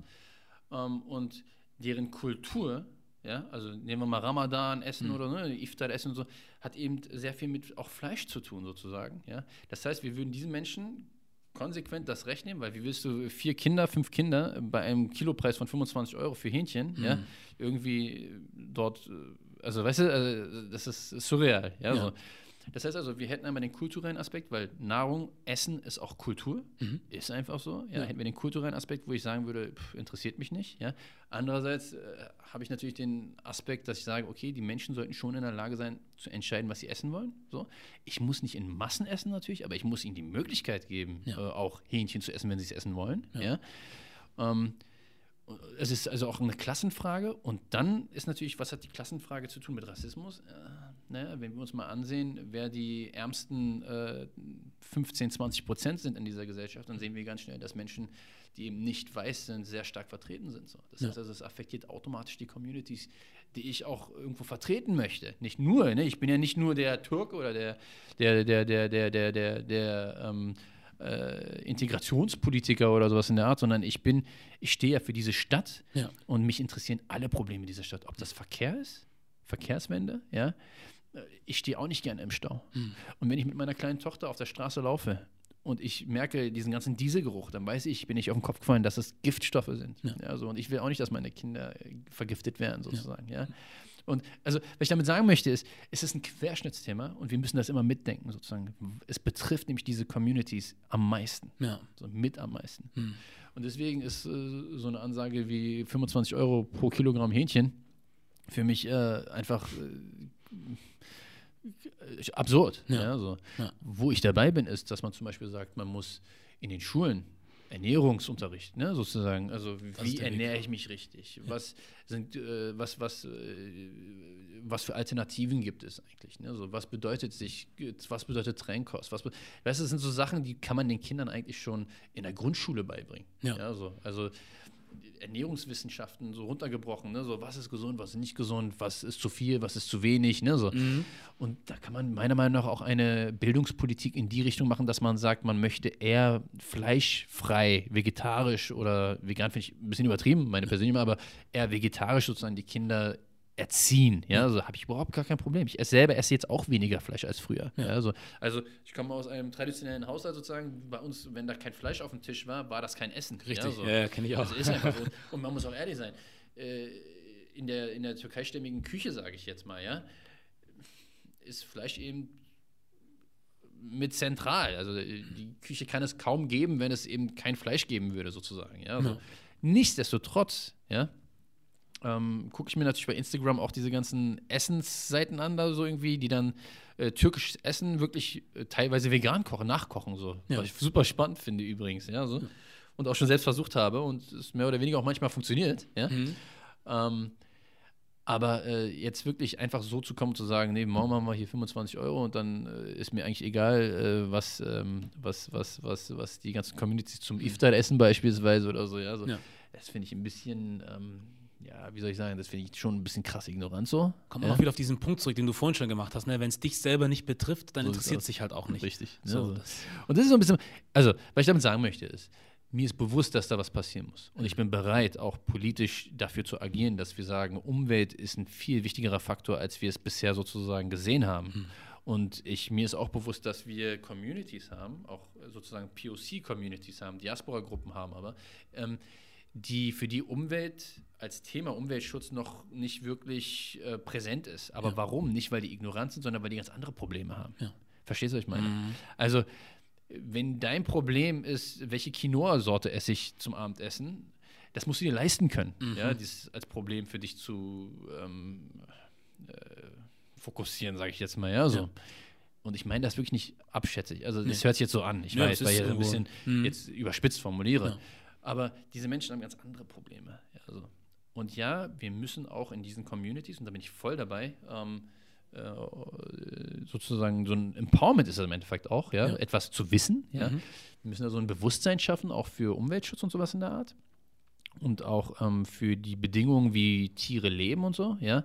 Wobei ich dazu mal gerne sagen würde, also als meine Eltern nach Deutschland gekommen sind, äh, also wenn ich meinen Großvater in der Türkei besucht habe und wir da Fleisch gegessen, hat er die Tiere selber geschlachtet, mhm. ja. Also, also würde ich auch mal sagen, mhm. so. Ähm, da war das eben nicht so, dass du abgepackte Teile kriegst irgendwie, wo du gar nicht siehst, dass das mal ein Tier war. Ja, so. Ja. Ähm, also wenn wir da von äh, zivilisatorischer Entwicklung sprechen im Umweltschutz- oder Tierschutzkontext, ja, ja. so. Ähm, da ist auch ein bisschen, ähm, äh, ich, da ist auch vieles ein bisschen schräg, finde ich so, ne, so, äh, in der Sichtweise dazu, wenn ja. man Communities ansieht, ne, so irgendwie ähm, aber letztendlich ist es so, ähm, dass, es, dass es immer, also diese ganze Frage der Teilhabe und des Gesehenwerdens ist immer eine Querschnittsaufgabe, immer eine Querschnittsfrage und die betrifft, wie gesagt, Bildung, Umwelt, Stadtentwicklung, Verkehr immer, immer mit sozusagen. Ja. Und das ist eben auch so mit meiner Aufgabe, glaube ich, als Politiker, das immer mitzudenken. Und in dem Moment, wo ich übrigens ähm, diese 25-Euro-Geschichte mitdenke, ja, mit dem Hähnchen, denke ja. ich aber auch gleichzeitig an die, ähm, an die abgehängten und prekarisierten weißen Menschen in Marzahn-Hellersdorf mhm. im Block. Weißt du, was ich meine? Mhm. Mhm. Also, was ich damit meine, ist, das alles berührt sich. Das, ist, das sind keine autarken ge politischen Gebilde sozusagen, sondern das alles ist, ist, ist sozusagen ähm, miteinander vernetzt und verlinkt und berührt und ist peripher, ja, berührt ja. es immer einander. Ja. Und deswegen würde ich mich auch nie. Ähm, äh, auf das eine Thema reduzieren. So. Ja. Nicht, weil ich sage, dadurch bin ich relevanter, sondern weil ich sage, nee, wir müssen das, wir müssen das eben ähm, ganzheitlicher sehen. So. Ja, so. Das ja. ist für mich mein Politikverständnis eben. Ja. Macht Sinn, ja.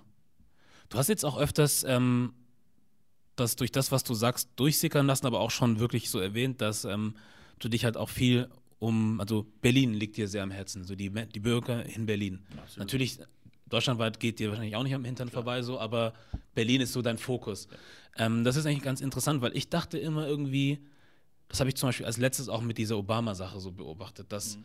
die ganze Hoffnung der afroamerikanischen Community auf ihm lag, dass er die ganze Veränderung bringen soll. Mhm. Und selber nochmal drüber nachdenken musste und gemerkt habe, eigentlich ist es doch auch viel wichtiger, dass wir uns in dem Kreis, in dem wir leben, um die Sachen mehr kümmern. Weißt du, wir können nicht irgendwie nur eine Person oder eine kleine Gruppe irgendwie fragen, macht ihr das mal ganz da oben? Sondern es gibt auch vieles, was wir selber lokal machen können, ob es jetzt das Dorf ist, ob es die Stadt ist oder das Land, so, wir können da auch was machen und tun da aber viel zu wenig, habe ich das Gefühl. Ähm, Nur mal so als äh, so kleine Randnotiz, weil ich dachte halt immer so, ne, Frau Merkel zum Beispiel ist die Einzige, die eigentlich alles so in die, in die Wege leiten kann, nee. was eigentlich nicht so ist. Also, also wir haben das große Glück, manchmal Glück, manchmal Pech, ne, dass wir in Deutschland ein föderales System haben. Ne? So die Länder sind zuständig und dann gibt es die Kommunen, die auch noch sehr viel Verantwortung haben, sozusagen. Deswegen mhm. ist das, was du sagst, natürlich Gold, ja. Mhm. Also, dass man sagt, wir müssen schauen, wie Communities, und da meine ich jetzt nicht nur POC-Communities, genau. sondern Communities im Sinne von Stadtgesellschaft, genau. Kieze, genau. ja, miteinander in eine Kommunikation kommen, in eine ja. konstruktive Kommunikation kommen, wo man sich austauschen kann und oftmals ja, wie gesagt, auch wie mit den 25 Euro pro Hähnchen, mhm. auch sagt, okay, hey, ich habe dasselbe Problem, ja, egal ob ich jetzt schwarz bin oder weiß bin, äh, ich bin da voll bei dir so, ja. ja. Ähm, und, und da gibt es natürlich Parallelen und diese, dieses Community Building im Endeffekt über die Hautfarben hinweg oder über die Herkünfte hinweg, das ist natürlich das, was man, was ich in Berlin versuche, und da hast du natürlich recht, man muss sich das ist jetzt meine Meinung und das ist meine Sichtweise, man muss sich so seinen Wirkungsbereich abstecken, so ein bisschen. Ja. Weil sonst verfließt das. Ja, so. Und was ich weiß, ist natürlich, ein Stück äh, Nordneukölln, ein Stück Nordschöneberg existiert auch in Hanau und existiert auch äh, in Freiburg vielleicht, äh, Freiburg vielleicht nicht, hm. aber äh, im Ruhrgebiet, ja, so. Und und, äh, und, natürlich, und, und, und deswegen müssen wir uns auch deutschlandweit vernetzen, weil wir voneinander lernen und, und, und uns auch Kraft geben, weißt du, so irgendwie. Ja. Äh, weil wenn bei dem einen mal was funktioniert, kann man sagen, wow, es kann doch funktionieren, ja, mhm. so. Ähm, aber man muss schon, und das ist, was ich tue, Berlin ist meine Heimat. So, und mir ist wichtig, erstmal, äh, dass ich mit dem, was ich tun kann und dem Impact, den ich womöglich haben kann, erstmal sozusagen meine Heimat Berlin ähm, auf die Strecke bringe, so, ja, dass wir hier miteinander alle leben wollen. So. Ja. Ähm, das heißt natürlich nicht, dass wenn ein Kollege von mir aus Gelsenkirchen mich anruft und sagt, äh, sag mal, was habt ihr für Projekte und was macht ihr für diese Probleme? Das passiert ja übrigens mit, der, mit den Geflüchteten, die nach Deutschland gekommen sind, beispielsweise 2015, ja. 16, war das so, da war, haben wir wirklich auf, im Land Berlin extrem miteinander kommuniziert, ne? ja. äh, im Land Berlin sage ich, in Deutschland, ja. miteinander über die Gemeinden hinweg kommuniziert sozusagen, was bei uns funktioniert, was bei anderen funktioniert hat, Best Practice, Good Practice ne? und solche Geschichten. Hat auch gut funktioniert, um ehrlich zu sein. Okay. Ähm, und ähm, aber du hast absolut recht. Also man muss versuchen, die erstmal mit der kleinsten Einheit anzufangen und dann wächst das einfach so. Und ja. anders funktioniert das, glaube ich, weil alles andere wäre von oben raufstülpen sozusagen, ne? Und dann reagieren viele Menschen sowieso ein bisschen allergisch. Ne? Ja. So, so, oh, der sagt mir jetzt, wie ich handeln soll, denken soll. So, mhm. Äh. Und es ist immer besser, wenn die Menschen auch das Gefühl haben, dass sie selber drauf gekommen sind. Ja, und diese Chance muss man ihnen auch geben. Und das nennt man dann eigentlich auch Empowerment, sage ja. ich jetzt mal. Ja, so. Und ja. das gilt für weiße Menschen genauso wie für POCs. Ja. ja. Ich weiß nicht, vielleicht hörst du das irgendwie so ein bisschen raus aus dem, was ich frage oder so, aber für mich ist halt auch wichtig, dass wir in vielen Sachen eine gewisse Eigenverantwortung nehmen müssten. Also nicht nur, weil, nicht im Sinne von, du bist selber schuld, dass du zum Beispiel diskriminiert wirst, das nicht. Ich verstehe, Aber um eine Veränderung beizubringen, können wir halt nicht immer darauf warten, dass andere was machen. Das ist zum Beispiel wie, das darüber hatten wir vorhin auch gesprochen, das wollte ich auch noch ankratzen, diese VW-Geschichte jetzt mit diesem Social-Media-Spot, der da, da, reingekommen ist. Und ähm, ich finde es halt interessant, dass wir, dass immer so Themen aufploppen, wo wir dann immer sehr empört sind als Gruppe so und mhm. natürlich dann auch viel Wind drum machen. Aber das ist immer so kurzlebig, weil wir sind alle kurz wütend, wir teilen das untereinander, wir machen, wir üben auch dann ein bisschen Druck aus, zum Beispiel, dass dann ein VW oder wer auch immer dann gezwungen ist zu sagen, mhm. wir haben Mist gebaut, ja. aber wir sollten dann darauf aufbauen irgendwie und weiterarbeiten und nicht irgendwie, das Thema ist jetzt durch, das ist weg, weißt du? Und was machen wir jetzt? Weißt du, was das Problem ist? Mhm. Ich verstehe, was du meinst, auf jeden Fall. Ja. Und ich weiß auch, was du meinst mit Selbstverantwortung. Das ist ja. nicht, dass man sagt, man schiebt die Verantwortung weg und Überhaupt sagt, nicht. aber dass man selbst initiativ auch wird genau. und nicht in diese Lethargie sozusagen, oh, ich kann sowieso nichts ändern. Genau. Also, ich verstehe, was du meinst. Mhm. Das Problem mit beispielsweise diesem VW-Ding und diese kurze Empörung, es ist ja nicht so, dass so ein, so ein VW-Ding passiert und dann passiert erstmal ein halbes Jahr nichts und es passiert ja jeden Tag irgendwas. Mhm. Und durch die sozialen Medien kriegen wir das auch jeden Tag jeder mit. Ja. Das heißt, wir haben eigentlich gar keine andere Chance, als uns kurz zu empören, weil wir ja alles kommentieren und auch ähm, kritisieren müssen, äh, weil es im Aktivismus-Kontext auch unsere Pflicht ist. Ja. ja so da so einen, so einen Schwerpunkt auch mit drauf zu setzen und sagen, ah, guck mal, das geht gar nicht, ah, guck mal. Aber wir haben, wir leben in einer Zeit, wo so viel Mist passiert, also rassistische Kackscheiße passiert, würden man auf der Demo schreien, ja. ja. ähm, dass, dass, dass, dass sozusagen diese Schlagzahl so hoch ist, dass du gar nicht, gar keine andere Chance hast, sozusagen, als ähm, massiv drauf zu gehen, sozusagen, aufmerksam machen und dann geht es schon weiter mit dem nächsten Mist, der passiert ist. Ja. So.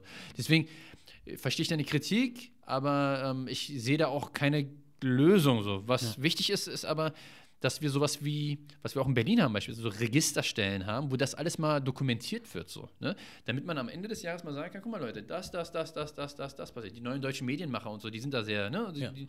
und, und ich glaube, das ist wichtig, dass man am Ende mal so eine, so eine Gesamtschau hat vom letzten Jahr oder letzten fünf Jahre oder so und sagen, guck mal Leute, das alles passiert in Deutschland. Ihr kriegt das alle nicht mit, aber das passiert, das ist real. Ja. Ja. Also genauso wie jeden Tag Geflüchteteneinrichtungen angegriffen werden. Das kommt nicht in den Nachrichten, weil das schon so selbstverständlich ist. Das bringt man gar nicht mehr. Ja. Ja? Ja. Aber das passiert jeden Tag. Und die Leute denken natürlich, die jetzt hier irgendwie äh, in Prenzlauer Berg in ihren Wohnungen sitzen, denken, ist doch alles schick. Ja. Ist doch, ist doch toll. Ist, wir haben doch gar kein Problem. Mhm. Nee, äh, das wird nur nicht kommuniziert. Deswegen ist es eben wichtig, das immer wieder in die Communities, unterschiedliche Communities auch reinzuspielen. Also deswegen sind auch Leute wie ich wichtig. Da, da bin ich zum Beispiel auch wichtig. Weißt du so? Weil äh, im Social Media zum Beispiel, mir folgen äh, genauso viele POCs und BIPOCs wie weiße Menschen. Ja.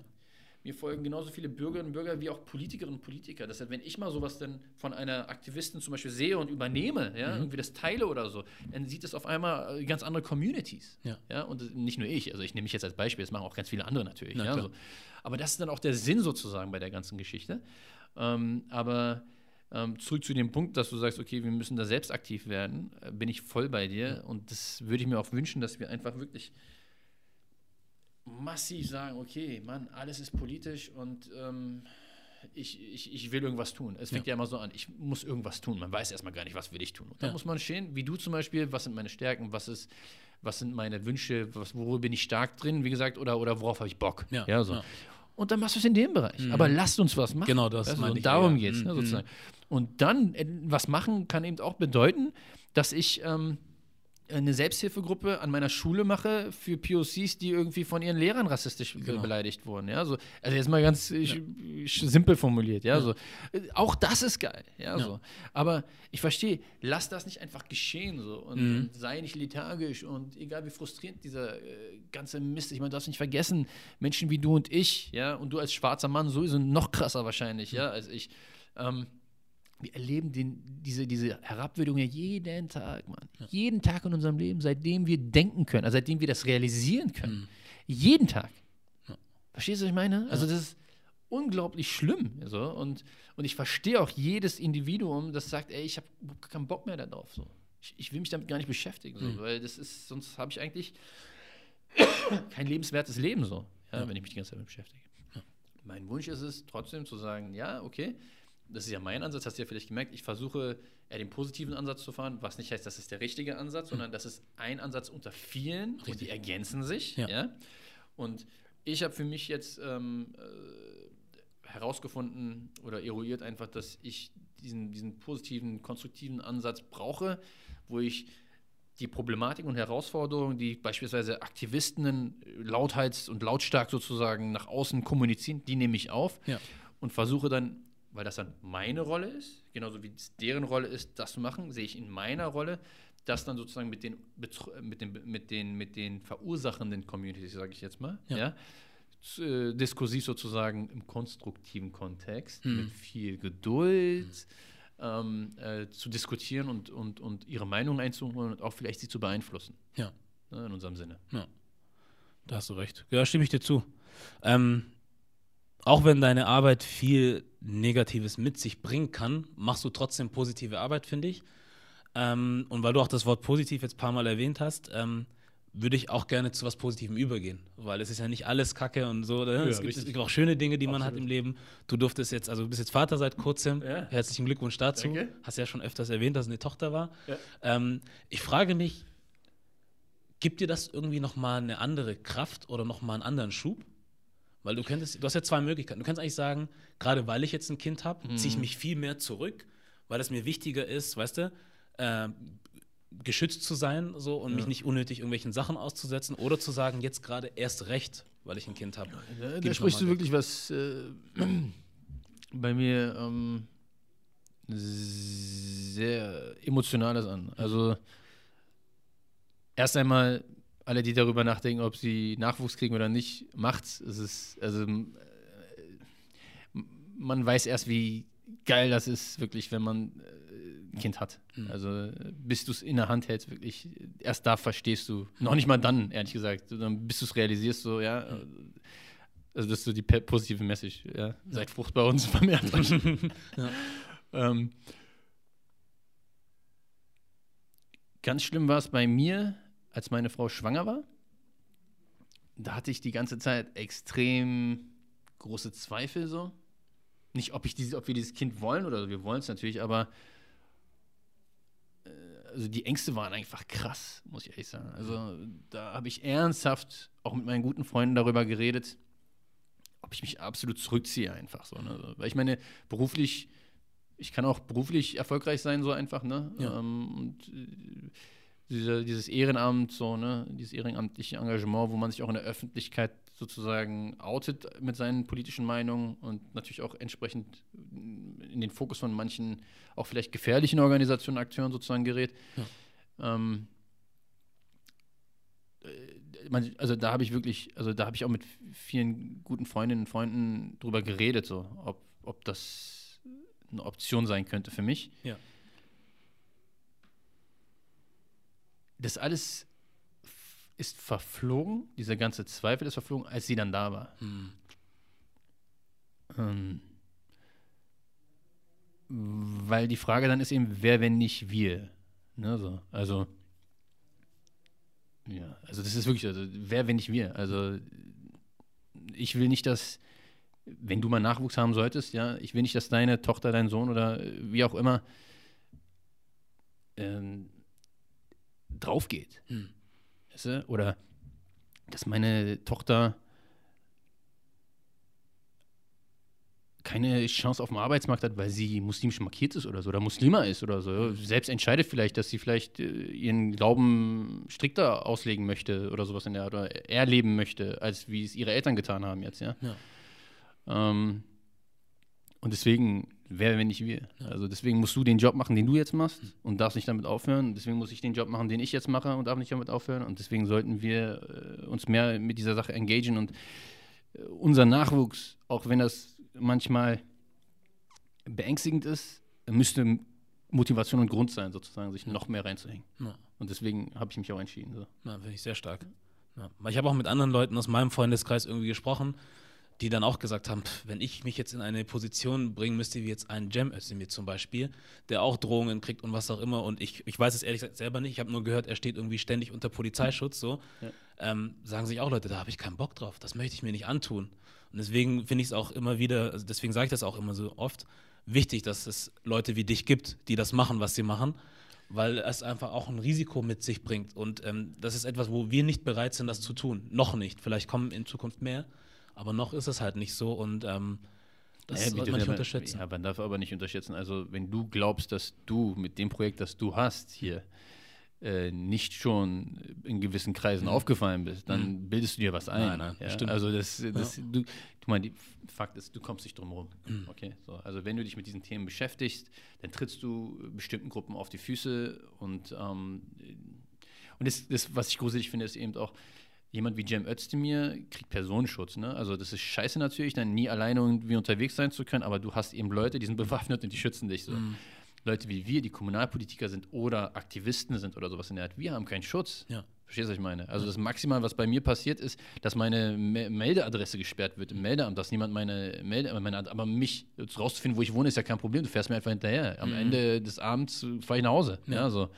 Und ähm, und ich, ich glaube fast schon, dass das für Leute, die das ehrenamtlich machen, ja, so Aktivistinnen, die ihr Gesicht zeigen, ja, ähm, Kommunalpolitiker ist ja ein Ehrenamt, was ich mache. Ich kriege ja nicht irgendwie riesig Geld dafür oder sowas in der Art. Ne? Ja. Ähm, dass, dass wir eigentlich fast schon die mutigeren sind. Ja. ja also, weil, ähm, was glaubst du, wenn jemand irgendwie ein Zeichen setzen will, äh, wen suchen die sich aus? Ja? Eher jemanden wie mich wahrscheinlich oder, oder oder, oder andere Aktivisten Aktivisten als jetzt ähm, den, der da von neuen Leuten geschützt wird. Mhm. Ja? Was wiederum nicht jetzt schmälern soll, dass nee, das nee. eine super Belastung ist nee. für diese Politikerinnen und Politiker. Mhm. Ich glaube, die, die, größte, die größte Problematik, wenn es um Engagement, vor allem auch um dieses wirklich offene Engagement und politische Engagement auch geht, ist, glaube ich, mittlerweile fast schon die Angst, ähm, dass das vergeltet werden kann. Und ich glaube, das ist auch der große, ich sag jetzt mal, zwischenzeitliche Sieg der neuen Rechten. Ja. Ne? Also, das ist, das, also diesen, diesen Kampf haben sie gewonnen. Sie haben nicht den Krieg gewonnen, sag ich jetzt mal, ja, Mhm. aber diesen Kampf, Mhm. diese Schlacht haben sie schon gewonnen, muss man sagen, einfach, weil egal mit wem ich rede, auch weiße Menschen, die sich gegen rechts engagieren, ja, übrigens, das betrifft nicht nur uns, Ja. ja. Ähm, ähm, die Leute haben Angst und äh, fühlen sich natürlich naturgemäß alleingelassen, weil sie eben nicht die Polizei vor der Haustür haben. Und das ist jetzt kein Vorwurf an die Polizei, weil die Nee. können nicht alle äh, Aktivisten und so schützen. So viele Richtig. Polizisten haben wir gar nicht. Richtig. Aber das ist einfach sozusagen etwas, was, ähm, was, was NSU und Combat 18 und diese ganzen Organisationen einfach geschafft haben. Also sie haben es geschafft, uns zu verunsichern. Sie haben es geschafft, dass viele sich auch zurückziehen. Das gibt es ja auch. Auch in meinem Bekanntenkreis gibt es Leute, die sich zurückziehen, die sagen, sorry, also das ist mir dann noch nicht wert. Ja. Und das verurteile ich auch übrigens gar nicht. Also absoluter Respekt. Ja. Die haben ja schon so viel gemacht, dass sie überhaupt in den Fokus gekommen sind. Richtig. Und dann zu sagen, okay Leute, hey, ich bin kein Hero so, ja, also den Anspruch kann nicht jeder haben. Aber ich finde, dass jeder Aktivist, jede Aktivistin, jeder Politiker und Politiker, der oder die, ja, sich in der Öffentlichkeit diesem Thema in der Form stellen, sozusagen, ihr Gesicht in die Kamera halten, ohne Angst zu haben und diese Worte sagen, die dann zu Hass führen bei bestimmten Gruppen. Das sind für mich kleine Helden, sage ich dir ganz ehrlich. Also, und wie gesagt, ich will dir keine Angst machen oder Sorge machen, aber ob das jetzt kanakische Welle ist, ob du das bist oder ob das äh, Melissa Karakusch ist oder ob das Eileen ist, ja, Karabulut, Karabulut war das, ne? Genau, richtig. Ähm, die sind alle irgendwo auf irgendeiner Liste von irgendeiner Zelle. Weißt du, ich meine, sage ich immer. Mhm. Da wollen wir uns gar nichts vormachen. Ja. Ob das jetzt heißt, dass wir draufgehen, ist eine andere Frage. Ja? Richtig. Aber die, ihr, seid, ihr seid alle unter Beobachtung. Wir sind alle unter Beobachtung. Das ist klar. Also es werden nicht umsonst Computer irgendwie beschlagnahmt, wo dann irgendwie 10.000 Namen drauf sind, ja, so von irgendwelchen Aktivisten und Politikern und sonst was. So. Ja. Und äh, ihr könnt sicher sein, dass alle, die einigermaßen in der Öffentlichkeit mal irgendwie ihr Gesicht gezeigt haben und äh, etwas gefordert haben, was gegen bestimmte Gruppen geht, beziehungsweise nicht mal gegen, sondern gegen deren Meinung ist, Ja.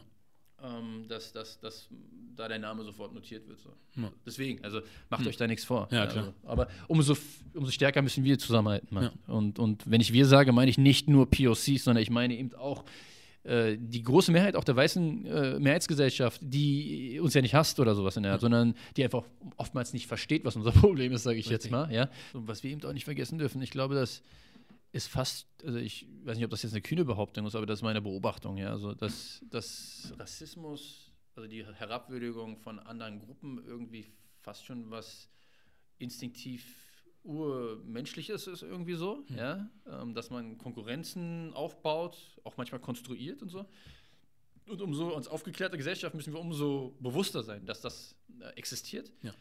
Und, ähm, und eben, äh, und deswegen sage ich, wir können diesen Kampf übrigens, ja, gegen Rassisten und Menschen, die Ungleichheit ähm, äh, propagieren, auch nur mit der Mehrheitsgesellschaft gewinnen. Also das ist immer etwas, wo ich auch ein bisschen Hass ernte, so, oder, oder ich sage jetzt mal böse Worte manchmal ernte. Ja. Aber ich kann mir diesen Kampf gar nicht vorstellen ohne diese Allies. Und ich sage auch ganz ehrlich, ich habe auch sehr viele weiße Allies, äh, die mit mir diesen Kampf kämpfen. Und, und da bin ich sehr dankbar. Und ähm, da erinnert mich, äh, Afrop hat so einen Song, wo er sagt, ich habe, da geht es um Rassismus ähm, und wo er dann irgendwie sagt, ja, äh, wenn ihr uns auslöschen, auslöschen wollt, ich habe tausend weiße Freunde, äh, die das nicht zulassen. Ne? So, und, und das ist so bei mir ein bisschen im Ohr hängen geblieben. Und das ist auch ganz wichtig und ohne die geht es auch gar nicht Ja. übrigens. Also während wir uns solidarisieren miteinander als POCs und BIPOCs, als Community, was sehr, sehr wichtig ist, weil das ein geschützter Raum ist, Ja. das ist ganz, ganz wichtig, Hm.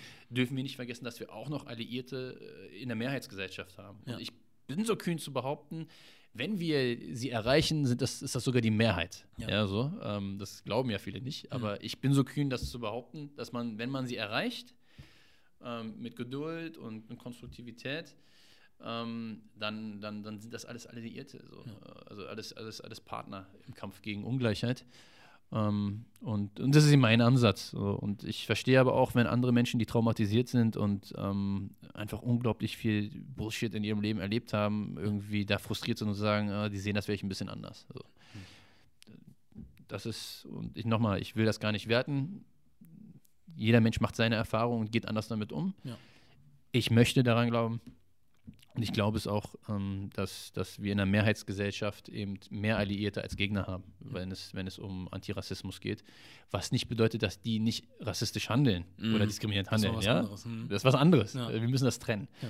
Aber ich glaube, wenn man sich mit ihnen auseinandersetzt und ihnen versucht, so ein bisschen die eigene Position darzustellen und ihn nachvollziehbar zu machen, sozusagen, wieso man was empfindet, so wie man es empfindet, dann kann das, glaube ich, funktionieren. So. Ja, ähm, und, und wenn, das, wenn ich das nicht glauben würde, wäre das auch ein äh, sinnloser Kampf, den ich hier kämpfen würde. Ja. Weil alleine mit der POC-Community äh, äh, schaffst du keine Gleichheit in diesem Land. Ne? So, weil zu was sollen wir denn gleich sein? Ne? Ich mhm. möchte ja Gleichheit zur Mehrheitsgesellschaft mhm. sozusagen. Ich möchte auch nicht Macht über Sinn. ihnen stehen. Ich möchte gleich sein. Ja, mhm. so. Ähm, ich möchte, dass es hier sozusagen äh, eine gewisse Gerechtigkeit gibt. So. Ja. Und dass ich eben äh, die Chancengleichheit habe. Ja, so. Und dass meine Kinder äh, die Chancengleichheit und dass deine Kinder die Chancengleichheit haben. Und dass wir eben nicht befürchten müssen, dass äh, deine Tochter, dein Sohn, wenn er irgendwann mal von der Party nach Hause kommt, äh, totgeschlagen wird, mhm. weil er schwarz ist. Ja. Tja, ich glaube, ich hätte bestimmt noch ein paar andere Fragen gehabt. Ähm, ich denke aber, das macht vielleicht Sinn, dass wir hier jetzt bei diesem, ich würde es nicht, schön war das nicht das Ende, also es war ein, der, der Gedanke, den du hast, der ist schön. Ne? Dass du sagst, am Ende ja. des Tages würdest du dir wünschen, dass wir in, in Zukunft oder unsere Nachfahren irgendwie ähm, ja, gleich sein dürfen wie alle anderen, die hier zur Mehrheitsgesellschaft gehören und sich keine Angst irgendwie machen müssen, dass ihnen irgendwas passiert, aufgrund was auch immer ist ein schöner Gedanke. Und das und gilt übrigens das für alle Gruppen. Ne? Also, das, also das ist mir auch ganz, ganz wichtig mhm. und das möchte ich auch nochmal ganz klar betonen. Mach das. Wenn ich diesen Anspruch habe für POCs, mhm. dass die in dieser, Freiheit, in dieser Gesellschaft frei und sicher leben dürfen, dann gilt das auch für LGBTI, also für queere Menschen, das ja. geht für Frauen, egal welche Her äh, Herkunft, welcher welche, welche, ähm, ähm, äh, Diaspora-Gruppe angehörig oder Hautfarbe. Das gilt auch für Menschen mit Behinderung und, und, und. Und ich sage eins, du bist nur authentisch in deinem Kampf, wenn du auch solidarisch mit diesen Akteuren bist. Mhm. So, und das ist mir ganz, ganz wichtig, weil das passiert manchmal, dass man da dann Gruppen sieht, die dann zwar Gleichheit und Rechte einfordern, aber dann andere Gruppen vielleicht auch äh, nicht als gleich und, und, und, und, und, und, und würdig, lebenswürdig im schlimmsten mhm. Falle sozusagen sehen. Und das ist da, wo ich einen absoluten Strich mache, wo ich sage, dann bist du nicht authentisch und dann gehörst du auch nicht zu meinem Struggle unbedingt. Also ja. den Struggle erlebst du wahrscheinlich, aber du gehörst nicht in mein Team, ja. weißt du sozusagen. Ja. Und ähm, das ist mir ganz, ganz wichtig, dass wir das festhalten. Also Intersektionalität ist sowieso eine, äh, eine wichtige Frage, die wir übrigens auch ähm, äh, äh, Akteuren der Mehrheitsgesellschaft irgendwie beibringen müssen. So, ja, dass sie verstehen, wie das funktioniert. So. Ja. Ähm, und äh, aber auch unseren eigenen Leuten. Ja, so. Also ich kann nicht gegen Rassismus sein, wenn ich nicht gegen äh, Sexismus bin. Ich kann nicht ja. gegen Rassismus sein, wenn ich gegen Ableismus bin. Ich ja. kann nicht gegen Rassismus sein, wenn ich nicht gegen andere Ismen bin. Ja. Und ähm, das ist, glaube ich, ein gutes Schlusswort. Super. Nee, was ich dann da hinzufügen Mach du das Schlusswort. Nein, das passt. Wir können immer noch weiterreden. Aber ich finde, das ist gut, dass du das sagst, weil ich denke auch, ähm, es ist trotzdem ja nicht verkehrt, wenn jemand, der aus einer bestimmten Gruppe kommt, ob es jetzt LGBT ist oder sonst was, ähm, dass man sich natürlich mehr auch mit seiner Sache beschäftigt. Vor allem, weil man das jeden Tag erlebt. Logisch. Ist ja klar, aber klar. das heißt ja nicht, dass man deswegen keine Empathie für eine andere Gruppe. Nein, nein, nein, das meine ich auch. Ne? Aber so, genau. so, so habe ich das Gefühl, agieren manche Menschen irgendwie, dass sie dann halt sagen, mein Struggle ist halt voll wichtig so, aber deiner ist halt so, hm, habe ich jetzt nicht so nicht. Als Individuum ist es auch okay, wenn ich sage, für mich ist als schwarzer Mann oder als muslimisch markierter Mann äh, ist der Struggle gegen Rassismus oder antimuslimischen Rassismus oder gegen Rassismus generell natürlich dann auch und Antisemitismus und Antiziganismus mhm. ist einfach mein Fokus sozusagen. Und mir ist das persönlich extrem wichtig und wichtiger als alles andere erstmal, weil mhm. es mein Fokusbereich ist. Aber, und darum geht es mir, ich bin trotzdem immer solidarisch, mhm. immer solidarisch mit, äh, mit, mit, mit queeren Menschen, mit Transmenschen. Ich bin immer solidarisch mit Frauen, ja, und ich bin immer solidarisch mit Menschen, die Behinderungen haben. Ähm, das ist mir wichtig. Ja. Also, ob, also Gesellschaft, gesellschaftlich gesehen sehe ich das alles auf einer Ebene. Ja. Persönlich kann ich natürlich sagen, der Struggle ist mein Fokus. Ja. Aber dieser Fokus ist nicht authentisch, wenn ich die anderen Struggles sozusagen, die diese anderen äh, marginalisierten Gruppen erleben, nicht ernst nehme, nicht wahrnehme und nicht äh, wertschätze und akzeptiere. Ja, Darum. vollkommen richtig. Bin ich bei dir. So, das, das ist ein tolles Schlusswort. ähm, Schlusswort in dem Sinne, weil ich denke, ähm, ich würde es schön finden, wenn wir zum Beispiel nochmal einfach nochmal zusammensitzen und nochmal reden.